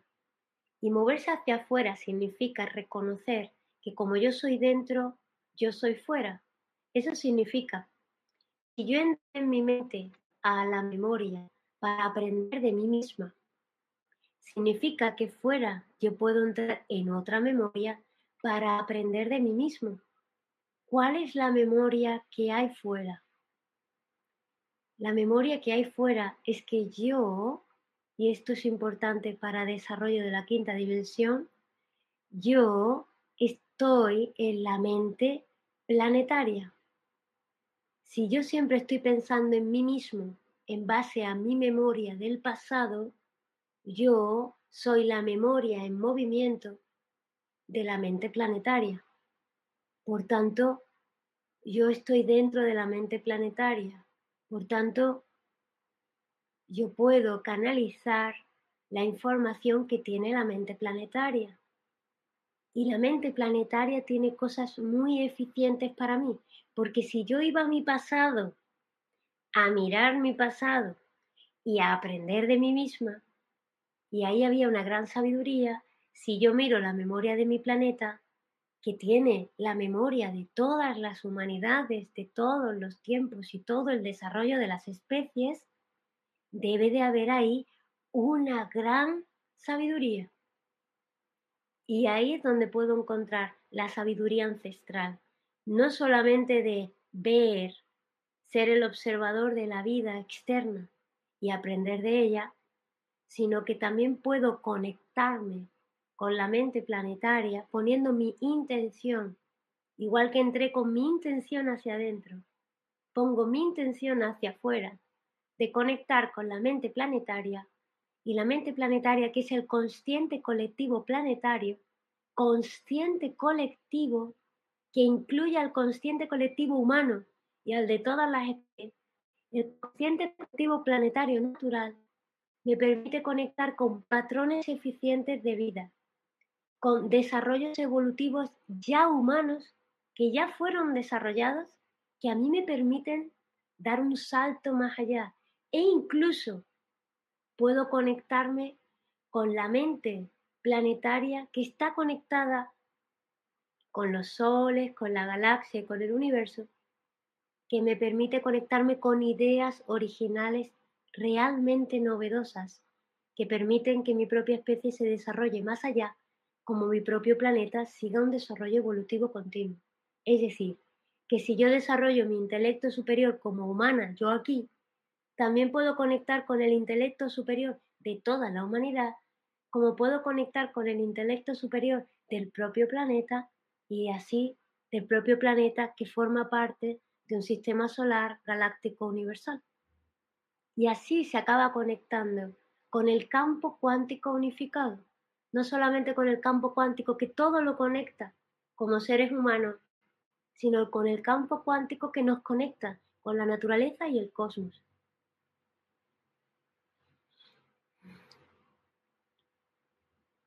No te escucho, Miguel. Perdón, en mute para no, no hacerte ruido. Está, explicas muy bien. Te, quiero hacer algunas preguntas. Si la quinta dimensión existiera, ¿cómo afectaría nuestra comprensión del espacio-tiempo?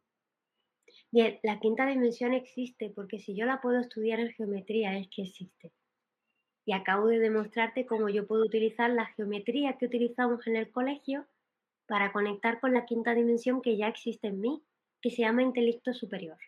Más allá de la ficción de la quinta dimensión, la ciencia real, natural, universal me habla de que la quinta dimensión es un hecho contrastable y totalmente conectable por cualquier ser humano. La quinta dimensión del ser humano es el intelecto superior, lo cual significa, dicho de otra manera, que tenemos un campo vibracional que es el ser humano social. Y a ese campo vibracional se le llama tercera dimensión. Que está ligado a la materia, a lo físico, a lo tangible. Pero también es plano. Ahí están los planos. ¿De acuerdo? Ideas planas. Es decir, patrones ya creados. Yo solo me puedo mover por este recorrido, como el Google Map era el ejemplo.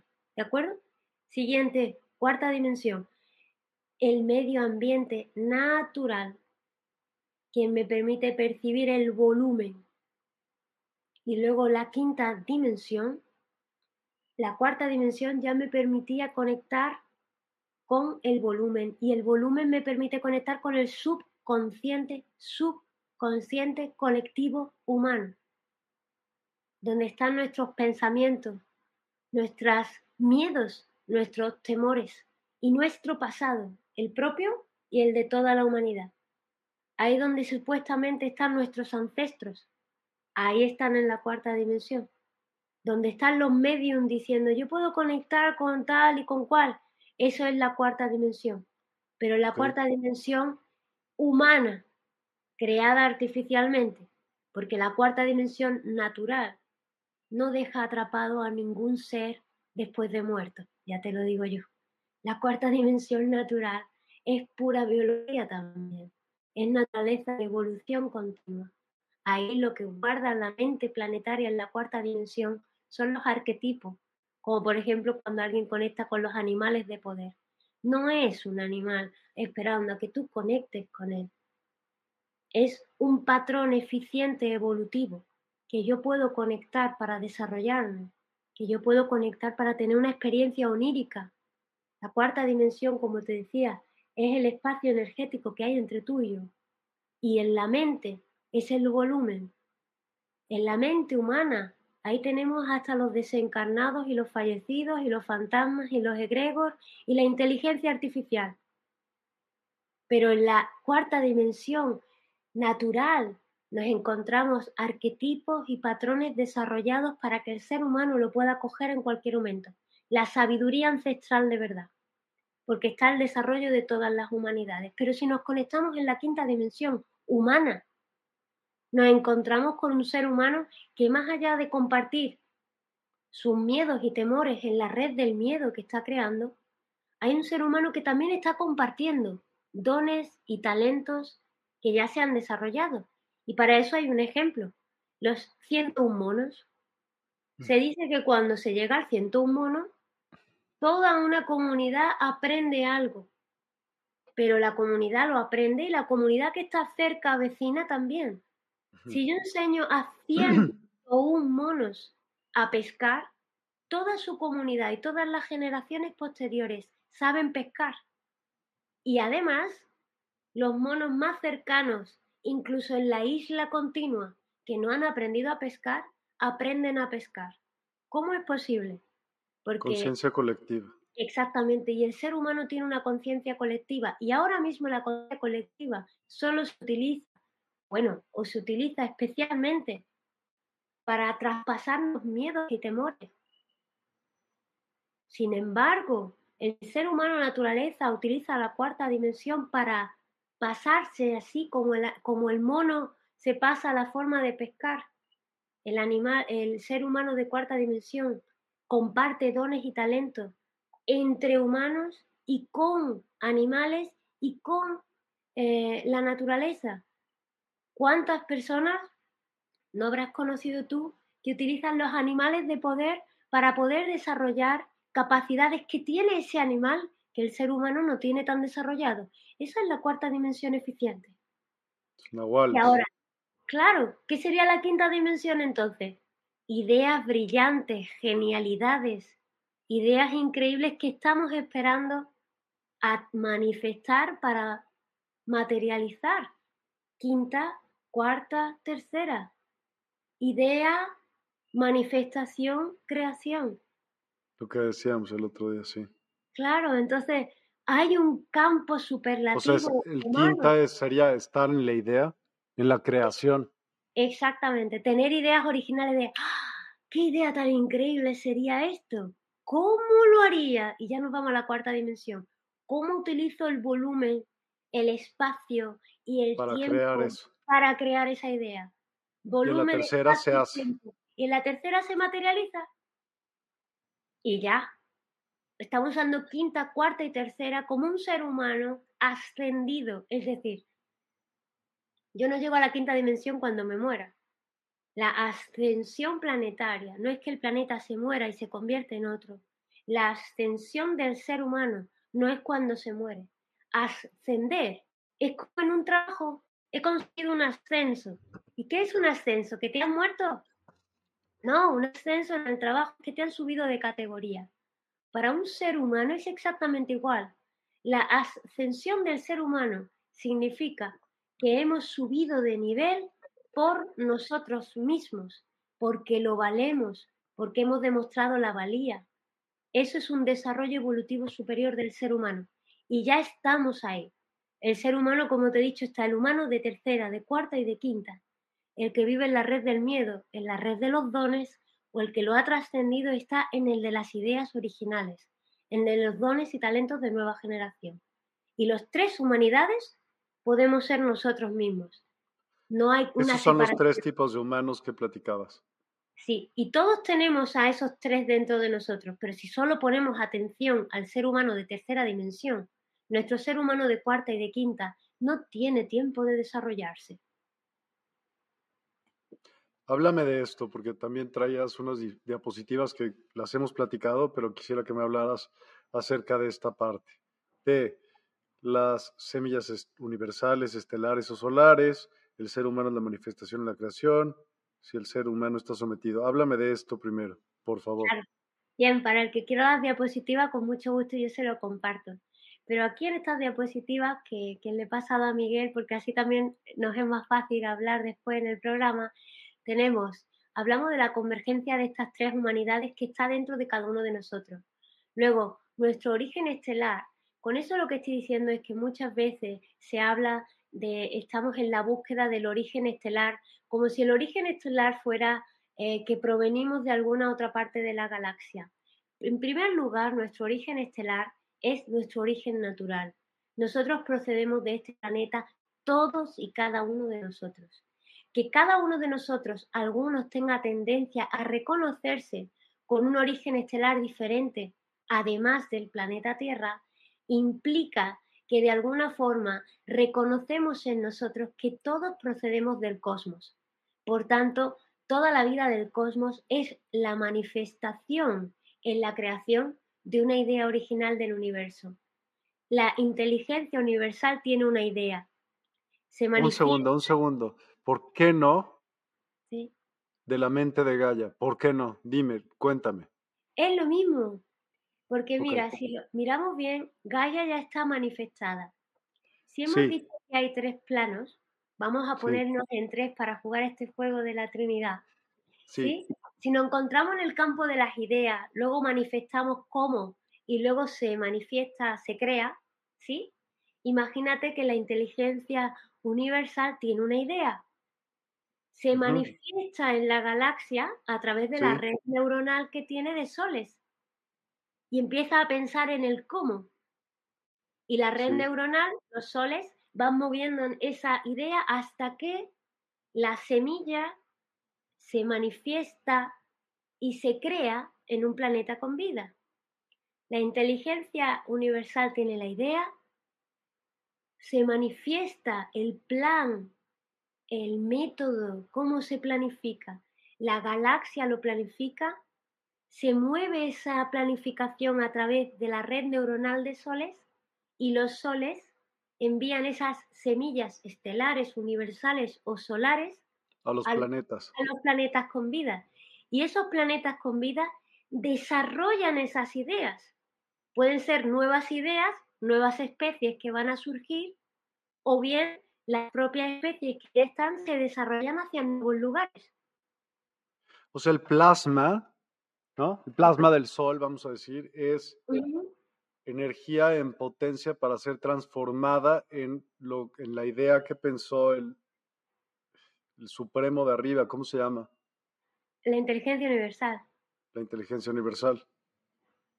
Claro, entonces eh, el sol, visto desde el 3D, que me lo estás pidiendo así, desde el 3D, el plasma solar, nosotros en el planeta Tierra sin sol, no existiría la vida. Sin Sol, nuestro planeta solo sería un asteroide.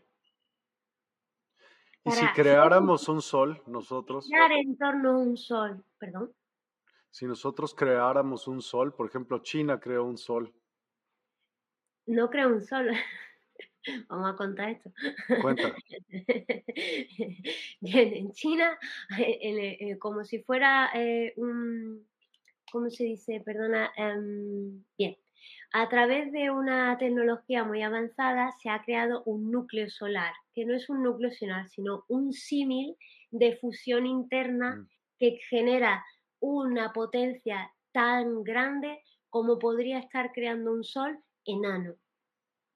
¿De acuerdo? La intención, conseguir crear energía limpia propia nuestra como si no tuviéramos energía suficiente.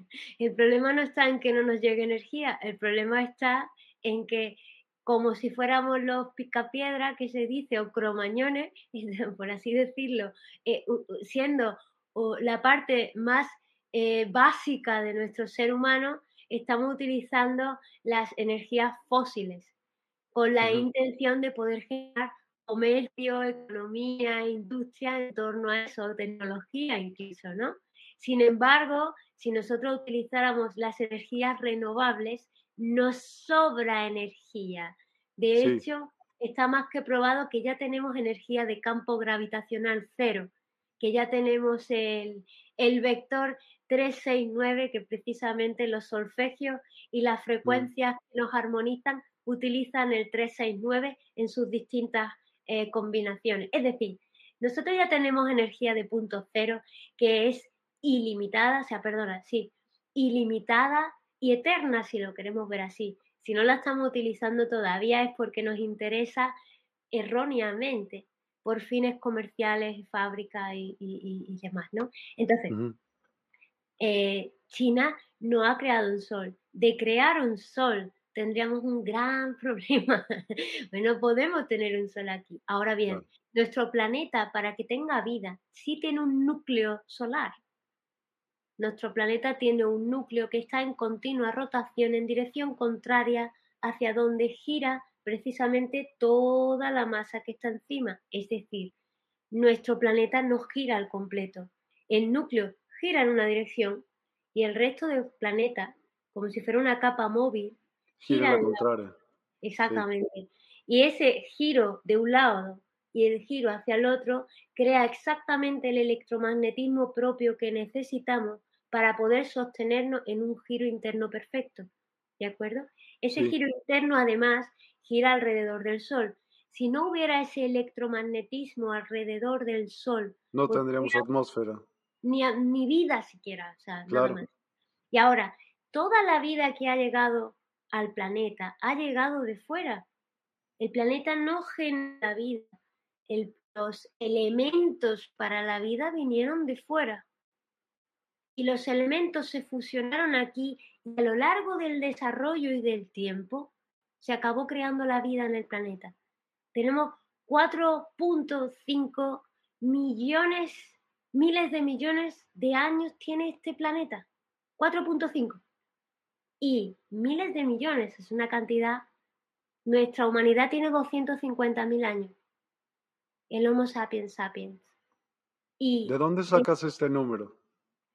Eso, bueno, desde luego tienes que mirarlo que me baso en la teoría del Big Bang para poder basarme en, en una eh, numerología que nos permita a todos entender el desarrollo del tiempo, pero no deja de ser una especulación humana.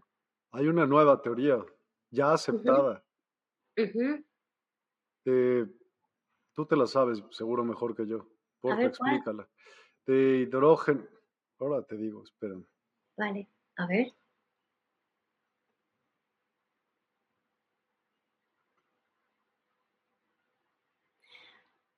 Prosigo mientras que me dicen la teoría y así para el que nos esté escuchando. Entonces, dicho todo esto, lo que queremos decir es, el origen eh, estelar de nuestra humanidad procede del mismo origen y de la misma fuente que todos los seres vivos naturales de todo el cosmos. Pero tenéis que entender una cosa, cada planeta que tiene vida es único y está a tanta distancia unos de otros como podría ser el planeta de al lado. Lo que ocurre es que como cada vida de cada planeta desarrolla ideas originales diferentes.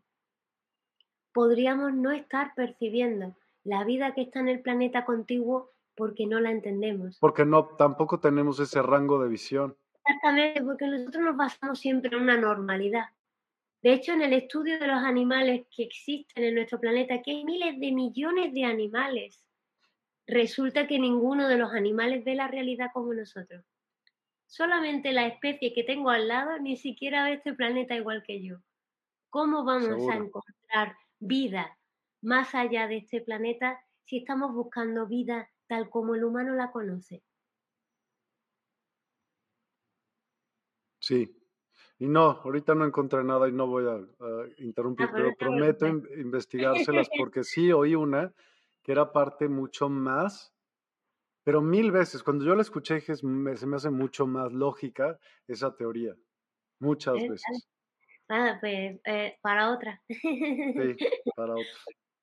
Bien, entonces, con todo esto del origen estelar, también deciros que somos una singularidad única en el universo y que existen, si queremos encontrar nuestro propósito existencial, tenemos tres propósitos existenciales así rápidamente.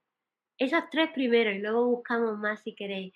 En primer lugar, para la inteligencia universal, nosotros somos un fractal de vida inteligente que viene a desarrollar esas ideas originales, que necesita la inteligencia universal, sacar conclusiones para actualizarse, es decir, igual que una mente tiene ideas y las desarrolla para sacar conclusiones y, ah, y a partir de ahí se actualiza y llegan nuevas ideas. El ser humano, para empezar, como cada ser vivo del universo, viene a desarrollar esas ideas originales para llegar a conclusiones y actualidad, a actualizar a la totalidad cosmológica. Eso significa para nosotros que nosotros venimos a ser nuestra mejor versión en todo momento, actualizándonos a nosotros mismos en un desarrollo evolutivo continuo. Estar en un desarrollo evolutivo continuo nos mantiene unidos a la fuente de vida. Y la fuente de vida es la energía cósmica universal.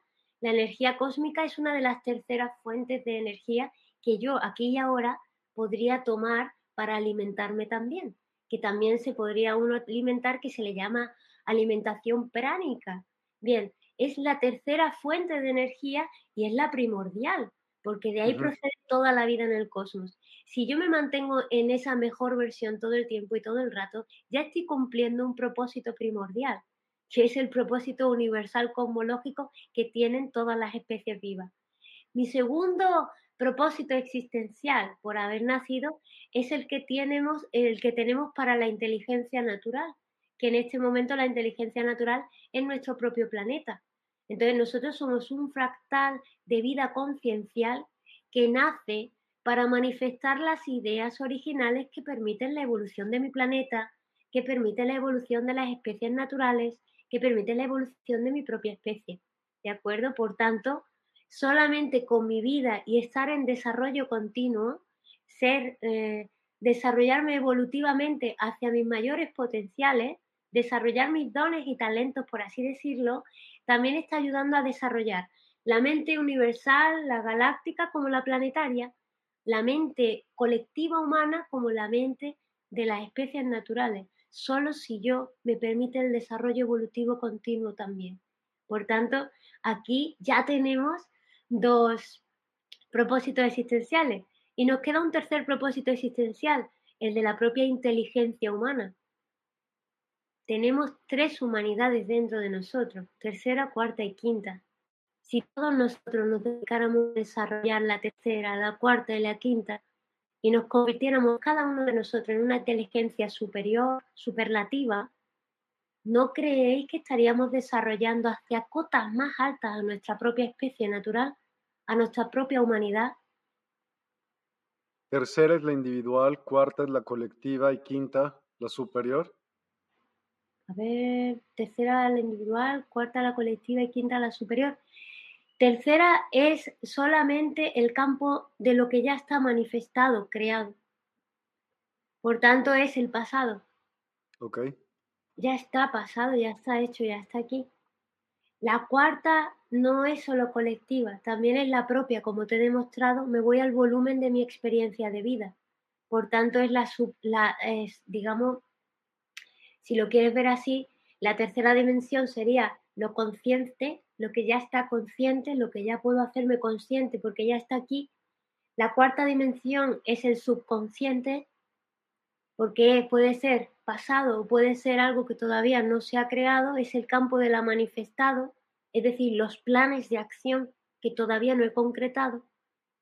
Y luego me voy a la quinta dimensión, que en la quinta dimensión me permite tener ideas originales como me permite percibirme como parte del todo, porque luego tendría más niveles, pero es que el ser humano va a desarrollar hasta quinta dimensión y es más que suficiente. Y solamente hay que mirar geometría aplicada para entender qué es la quinta dimensión. No necesito ver ninguna otra cosa, ni siquiera metafísica me hace falta para entender la quinta dimensión. Y es maravillosa, pero puede entenderlo hasta un niño, si no, no sería verdad para todos nosotros. Un niño debería de poder entender la quinta dimensión. Si no, estamos hablando de que es más un constructo eh, intelectual del ser humano. Tiene que ser algo fácil para todo el mundo y entonces será una verdad natural o una verdad universal.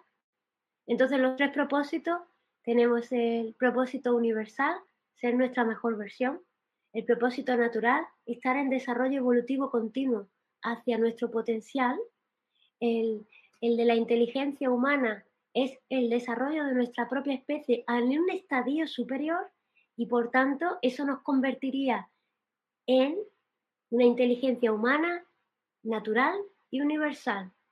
Y ahora nos queda un cuarto propósito, que sería el mío propio, que es autoelegido.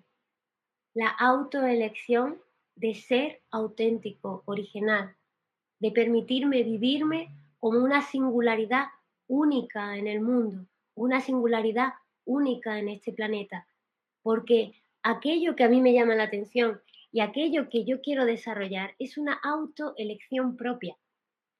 Y para poder vivirme como una singularidad única, yo podría aprovechar tanto el legado ancestral y transcultural, es decir, todo lo que me enseña mi cultura, mi sociedad y todas las generaciones pasadas, dejar de quedarme atrapada en los patrones karmáticos y transgeneracionales y utilizar el pasado como una fuente de aprendizaje, como he demostrado antes, ¿no? Voy al pasado a aprender de él y me consagro con la maestría. Bien. El otro legado sería el legado que nos está dando la naturaleza del universo, que hay grandes legados que están en el ecosistema, la biosfera, conectando, como te decía, con la mente planetaria, con arquetipos, con patrones que ya están evolucionados, con otras especies para el desarrollo de dones y talentos. Y luego sacar también el legado de la experiencia de mi vida, de todo lo que yo he vivido a lo largo del tiempo. Esos son tres grandes legados que nos estamos perdiendo. El propio, el de todas las generaciones y el que me da la naturaleza y el cosmos, que está aquí y ahora para cada uno de nosotros. Y entonces hay que reconocer que cada uno de nosotros somos únicos, porque el camino de cada uno es único. La experiencia de cada uno es única. La biología tuya y la mía es única. La mía es completamente diferente a la tuya y los dos somos seres humanos. Cada uno de nosotros somos libres de tomar decisiones en todo momento. Y eso me permitiría darme cuenta de que soy único, me permitiría dejar de seguir modas, dejar de seguir estereotipos y de convertirme en algo original, en yo mismo. Porque cuando yo soy yo mismo, el disfrute de ser uno mismo es lo que te da esta sensación de, de estar enamorado de ti. Qué maravilla descubrirme cada día. Y qué agonía es tener que repetir todos los días lo mismo y tener que convencerme de que yo soy tal cosa.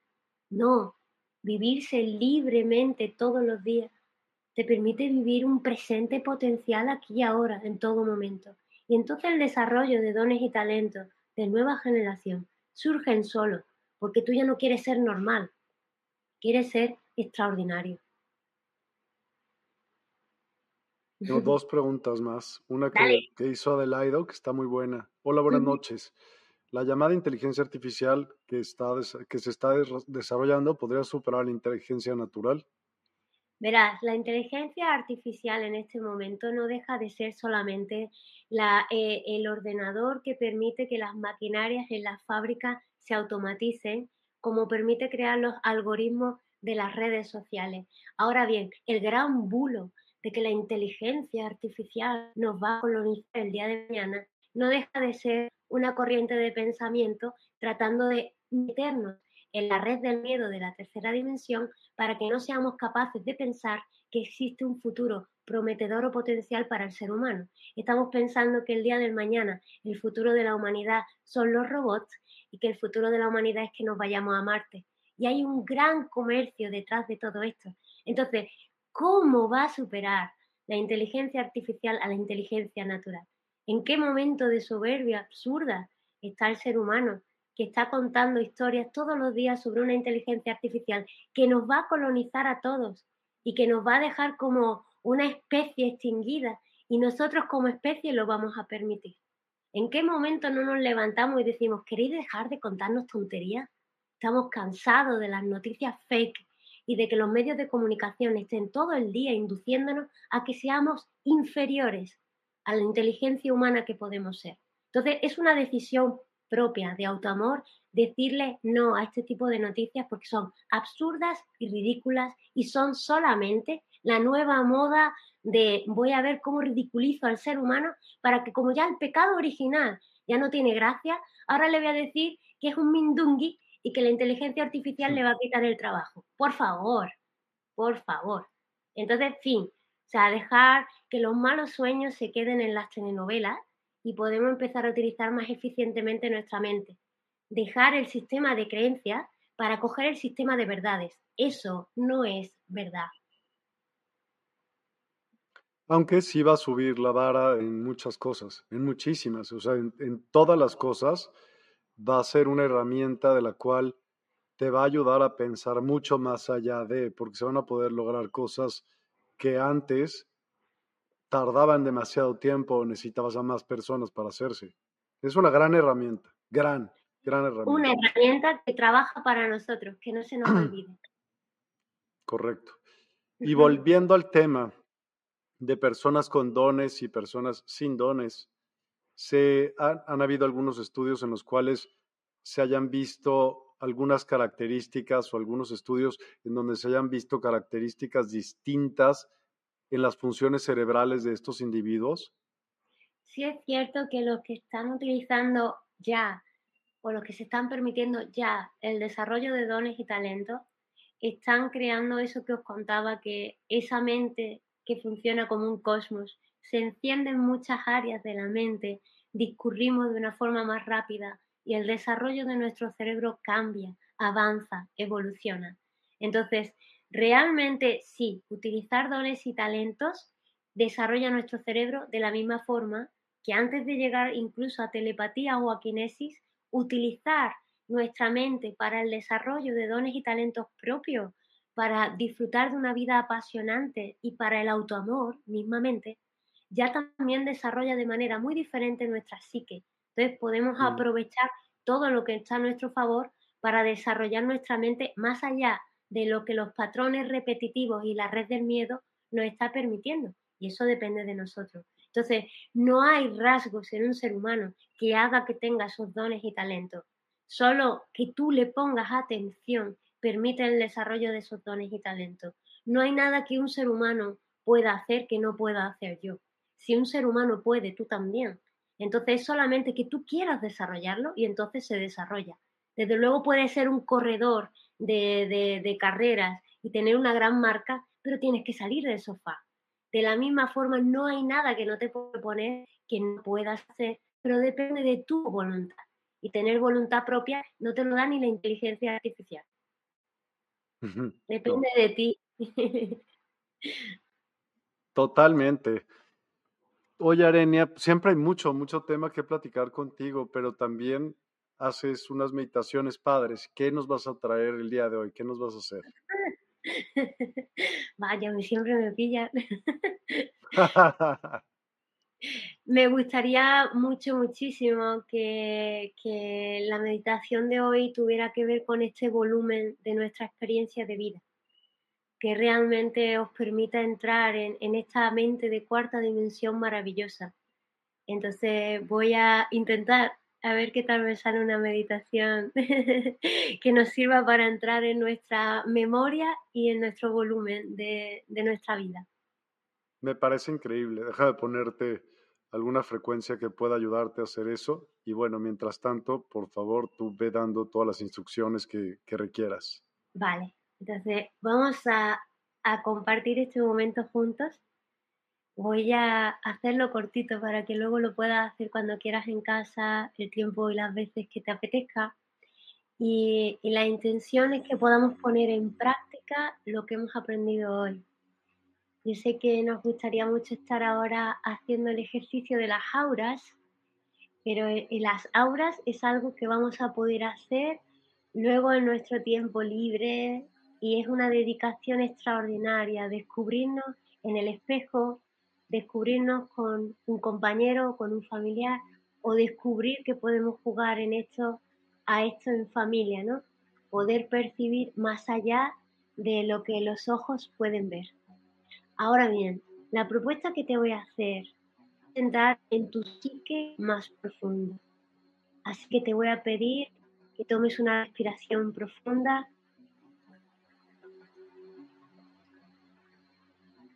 y sueltes todo lo que está en tu mente.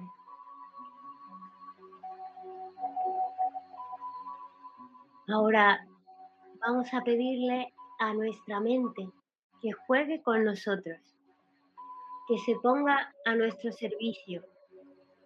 Le vamos a explicar el juego.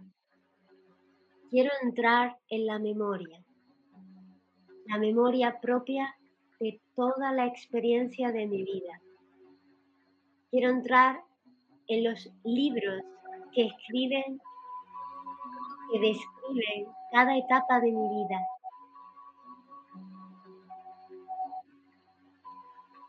El volumen de la experiencia de mi vida abarca desde el momento en que nazco hasta el día de hoy.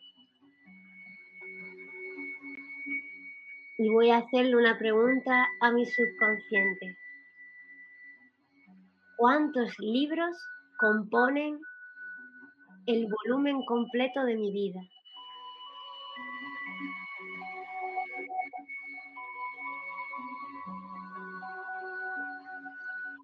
Puede que sean tres libros, si componen la infancia, la adolescencia y el adulto. Pueden ser muchos más libros y mi simbología del subconsciente quiere verme cada siete años o según las etapas de mi vida, si estuve con mamá, con papá, si fui criada de otra forma. También puede que los libros se basen más en los países o en las ciudades donde he vivido. También pueden separarse por la infancia en casa, por la infancia en el colegio y luego los siguientes estudios o trabajos. Voy a respirar profundamente y voy a volver a preguntarle a mi psique, a mi subconsciente, en cuántos libros está compuesto o separado o categorizada todo el volumen de la experiencia de mi vida.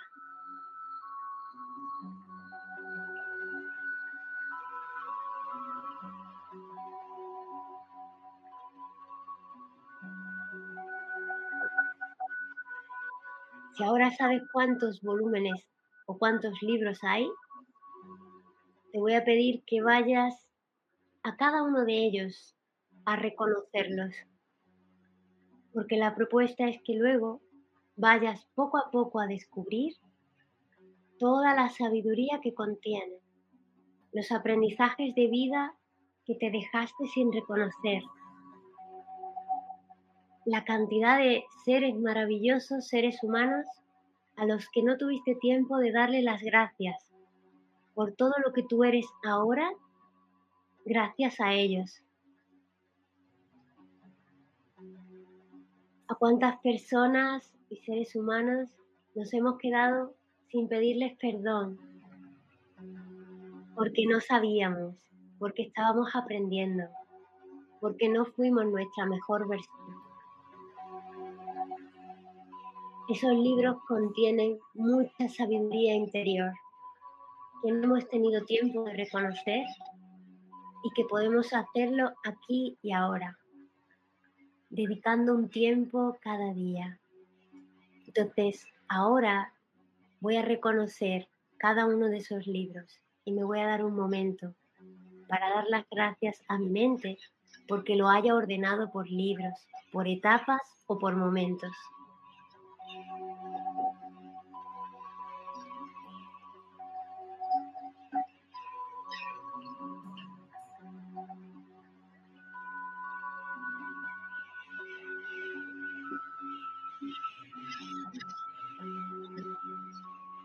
Tómate tu tiempo.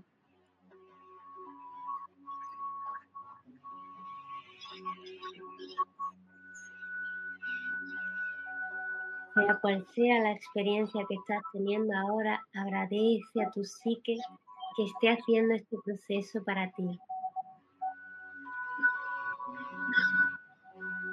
Tú eres la conciencia superior, el intelecto superior que se va a desarrollar gracias a estas historias, utilizando el tiempo, el pasado de cuarta dimensión, para ser el observador que aprende, que es quinta dimensión. El intelecto superior, que es quinta dimensión, es el intelecto que aprende de sí mismo, que se auto reconoce, que se autogobierna, que se convierte en el pensador de su vida, en el manifestador de ideas originales y el que crea una vida apasionante porque se ama a sí mismo. seamos el humano de tercera, el que crea, el humano de cuarta, el que utiliza sus dones y talentos para crear, el que planifica las ideas originales de la quinta dimensión, nuestro intelecto superior que quiere ser un potencial evolutivo y quiere ser su mejor versión, retarse a sí mismo.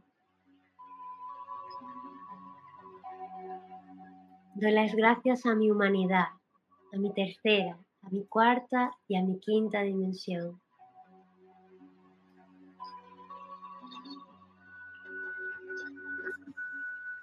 Y ahora me autoelijo para ser esta nueva humanidad que integra tercera, cuarta y quinta. Me autoelijo para ser humano naturaleza, conectarme con el electromagnetismo humano, tanto el social como el natural como universal. Me autoelijo para estar en el desarrollo evolutivo continuo y cumplir los tres propósitos. El propósito universal que actualiza la creación y la vida en el cosmos el propósito natural que desarrolla a nuestra propia especie.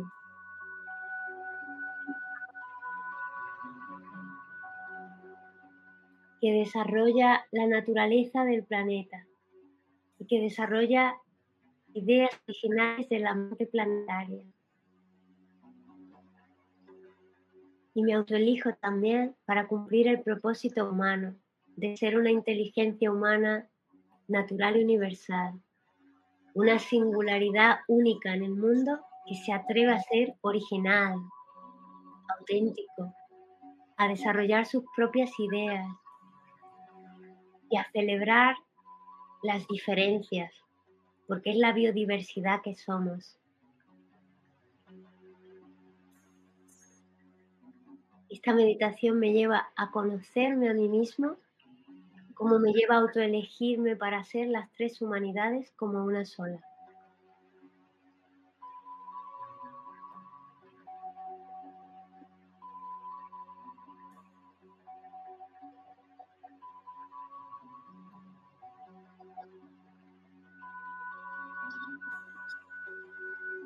Y respira profundamente. Y permítete expandir esta experiencia en cualquier otro momento, con más tiempo, con más dedicación. Descubre todos los libros de tu vida y todos los aprendizajes y permítete ser las tres humanidades y los tres propósitos aquí y ahora.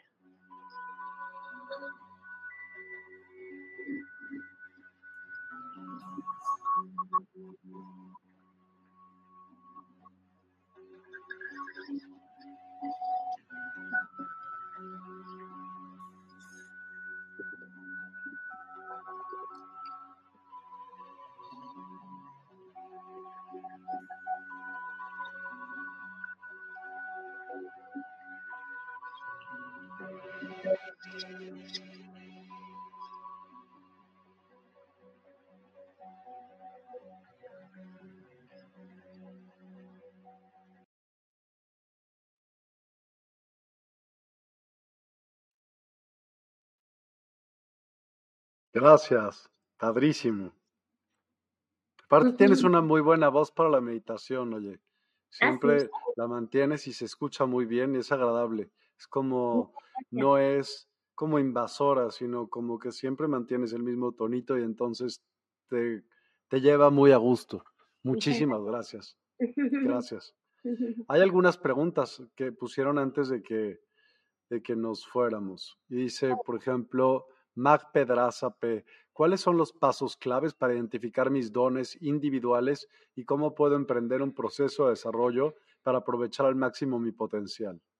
Bien, esta eh, secuencia que os he dado antes de ir a los volúmenes de nuestra vida nos permite el autorreconocimiento. Es muy importante para descubrir los dones individuales es descubrir los dones que he aprendido a lo largo de la experiencia de mi vida. Esos son los primeros dones. Los segundos dones que van a surgir son aquellos naturales que había en mí, si no me hubiera condicionado a hacer siempre lo mismo.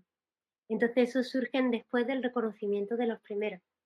Y conforme yo descubro esos dones y talentos, pasa lo siguiente. Yo escojo, porque yo soy libre y desarrollo aquellos que yo quiero desarrollar por elección propia.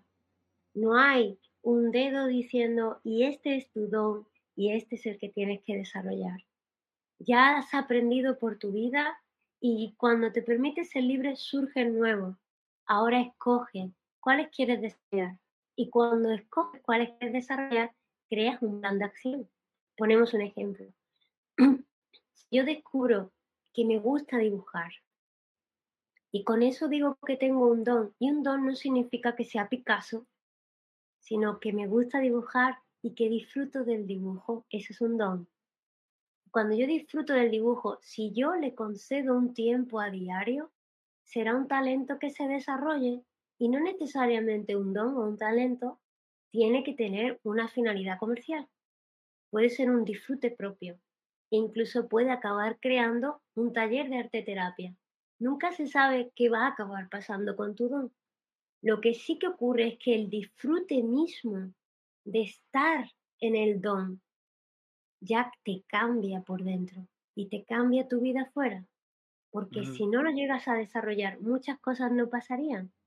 Y de la misma forma en que me ocurrió, y ponemos un ejemplo, que cuando yo empecé en su momento con registros akáshicos, que ahora ya va por Akash y ahora y ahora, cuando yo empecé con registros akáshicos, yo no pensé tener ningún talento en eso, pero yo me dediqué al desarrollo, creé mi propio plan y todos los días practiqué y practiqué y practiqué.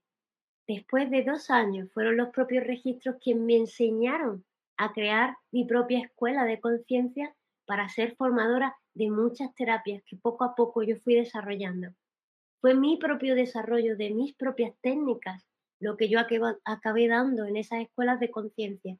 Y todo surgió porque empecé con una idea. Quiero desarrollarme en dones y talentos nuevos. Y empecé por ahí y le puse ganas todos los días. Y eso abrió puertas que yo no me imagino. Entonces, ¿cómo lo desarrollo? Creando un plan de práctica todos los días. Es el intento. Y ese intento si realmente a mí me apasiona lo que hago, va a abrirte puertas de tu propio potencial como te abre puertas que no imaginas que te conectan con todo lo demás. Puertas dentro como puertas fuera. Gracias. Doris Méndez, gracias, gracias, gracias. Maki Castillo, gracias por compartir. Norma Villarreal, infinitas gracias. Muy bonita meditación. Pues mil, mil gracias de verdad, Arenia. Y para aquellas plataformas que nos escuchan, eh, tipo Spotify, podcasts, eh, tenemos un nuevo comienzo. Si van a subirse estos programas y otras novedades, entonces dinos por favor tus datos de contacto por esos medios para que puedan también contactarte esas personas. Muy bien. Es Arenia Quetzal Quetzal como Quetzalcoatl o Quetzal como ese animal precioso, ese pájaro maravilloso que, está allí en Latinoamérica. Entonces, areniaquetzal.com o bien tanto YouTube, Instagram o Facebook me podéis encontrar como Arenia Quetzal o como Arenia Quetzalcoatl. Y podéis escribirme por WhatsApp o Telegram, es el más 34 de aquí de España, Europa, 611 68 50 85. Muchísimas gracias, Arenia. Eh, de una vez les digo que vamos a tener el día de mañana. El día de mañana a las 11 de la mañana tenemos con espejo magnético energía del nuevo año, que viene este nuevo año, según los mayas. Manuel Medina, vamos a tener un viaje astral y sueños lúcidos eh, a las 5 de la tarde, también por Instagram. Y en la noche vamos a ver con Álvaro Vélez, Investigaciones Científicas de la Reencarnación. Para este tema solamente vamos a estar, mañana solamente lo vamos a pasar en la nueva página de Despierta que les hemos estado dando la dirección, tanto de YouTube como de Facebook. Así que los que quieran eh, que les avise Facebook y eso, les recomendamos se puedan eh, apuntar de una vez, darle like, seguir a la página, porque pues mañana solamente estará por esos medios. Y pues te agradezco rotundamente, de verdad, siempre tus participaciones son increíbles. Eh, María de Carmen Bobadilla, gracias. gracias Maki Castillo, bendiciones infinitas en luz y amor. Adelaido Natividad, gracias, gracias, gracias. Excelente programa. Saludos, Miguel, Arenia, bendiciones a todos. Os comparto muchas técnicas y herramientas en el canal YouTube. De verdad que, que ahí estoy siempre dando y ofreciendo porque apuesto por el potencial humano. Entonces, aprovechar que ahora mismo tenemos toda nuestra disposición para, para desplegar el potencial que todos estamos buscando. Lo tenemos todo disponible, ¿no? Y gracias, Miguel, porque estás haciendo un trabajo extraordinario para acercar toda esta herramienta al ser humano. Gracias. Es, es un gusto. Es muy divertido hacerlo. De eso se trata. Eso es importante, sí. Muchas, muchas gracias, de verdad. Y pues pronto te vamos a tener de vuelta. Así que te agradezco muchísimo. Eh, arroba despierta 852 Hz. Si vas a la página, si lo estás viendo en cualquiera de las páginas, vienen como los eh, links a donde puedes encontrar todas las redes en donde estamos, que estamos pues en casi todas las redes. Y si nos falta alguna, por favor avísenos para poder cubrir el, el, pues también la plataforma. Muchísimas gracias. está ahí tal como viene. Arenia Quetzal está todo ahí. Lo encontráis fácil. Qué linda, Arenia. Muchas, muchas gracias. Que tengas una excelente mañana, porque ya es casi de mañana ya. Entonces, pues descansa, por favor. Muchas, muchas gracias y a todos nos vemos el día de mañana. Que descansen. Buenas noches. Hasta mañana. Despierta tu conciencia. Exploremos cómo comprometernos con nuestra conciencia para experimentar una transformación interior y vivir una vida más plena y consciente. El compromiso con la conciencia comienza viviendo en el presente. Deja de lado las preocupaciones del pasado y las ansiedades del futuro. Enfócate en el aquí y ahora y descubre la belleza y la conexión en cada momento. El desarrollo personal y espiritual es esencial en este camino. Dedica tiempo a conocerte a ti mismo, descubre tus valores, creencias y nutre tu crecimiento interior a través de prácticas como la meditación y la reflexión. Despertarás tu conciencia y experimentarás una transformación profunda. El compromiso con la conciencia no se detiene en nosotros mismos, también implica conectarnos con nuestro entorno y con los demás. Cuidemos y respetemos a la naturaleza, establezcamos relaciones significativas, practiquemos la empatía y la compasión. Juntos podemos construir un mundo más consciente y equilibrado. Únete a nuestra comunidad en Despierta. Participa en nuestros programas en vivo, donde descubrirás enseñanzas inspiradoras, técnicas de meditación y conversaciones reveladoras. Síguenos en nuestras redes sociales para obtener contenido adicional y ser parte de nuestro movimiento de despertar de la conciencia. El compromiso con la conciencia es un viaje personal, pero juntos podemos construir una comunidad consciente y transformadora. Es hora de despertar tu conciencia y marcar la diferencia en tu vida y en el mundo. Despierta tu conciencia y únete a nosotros en este emocionante viaje de transformación.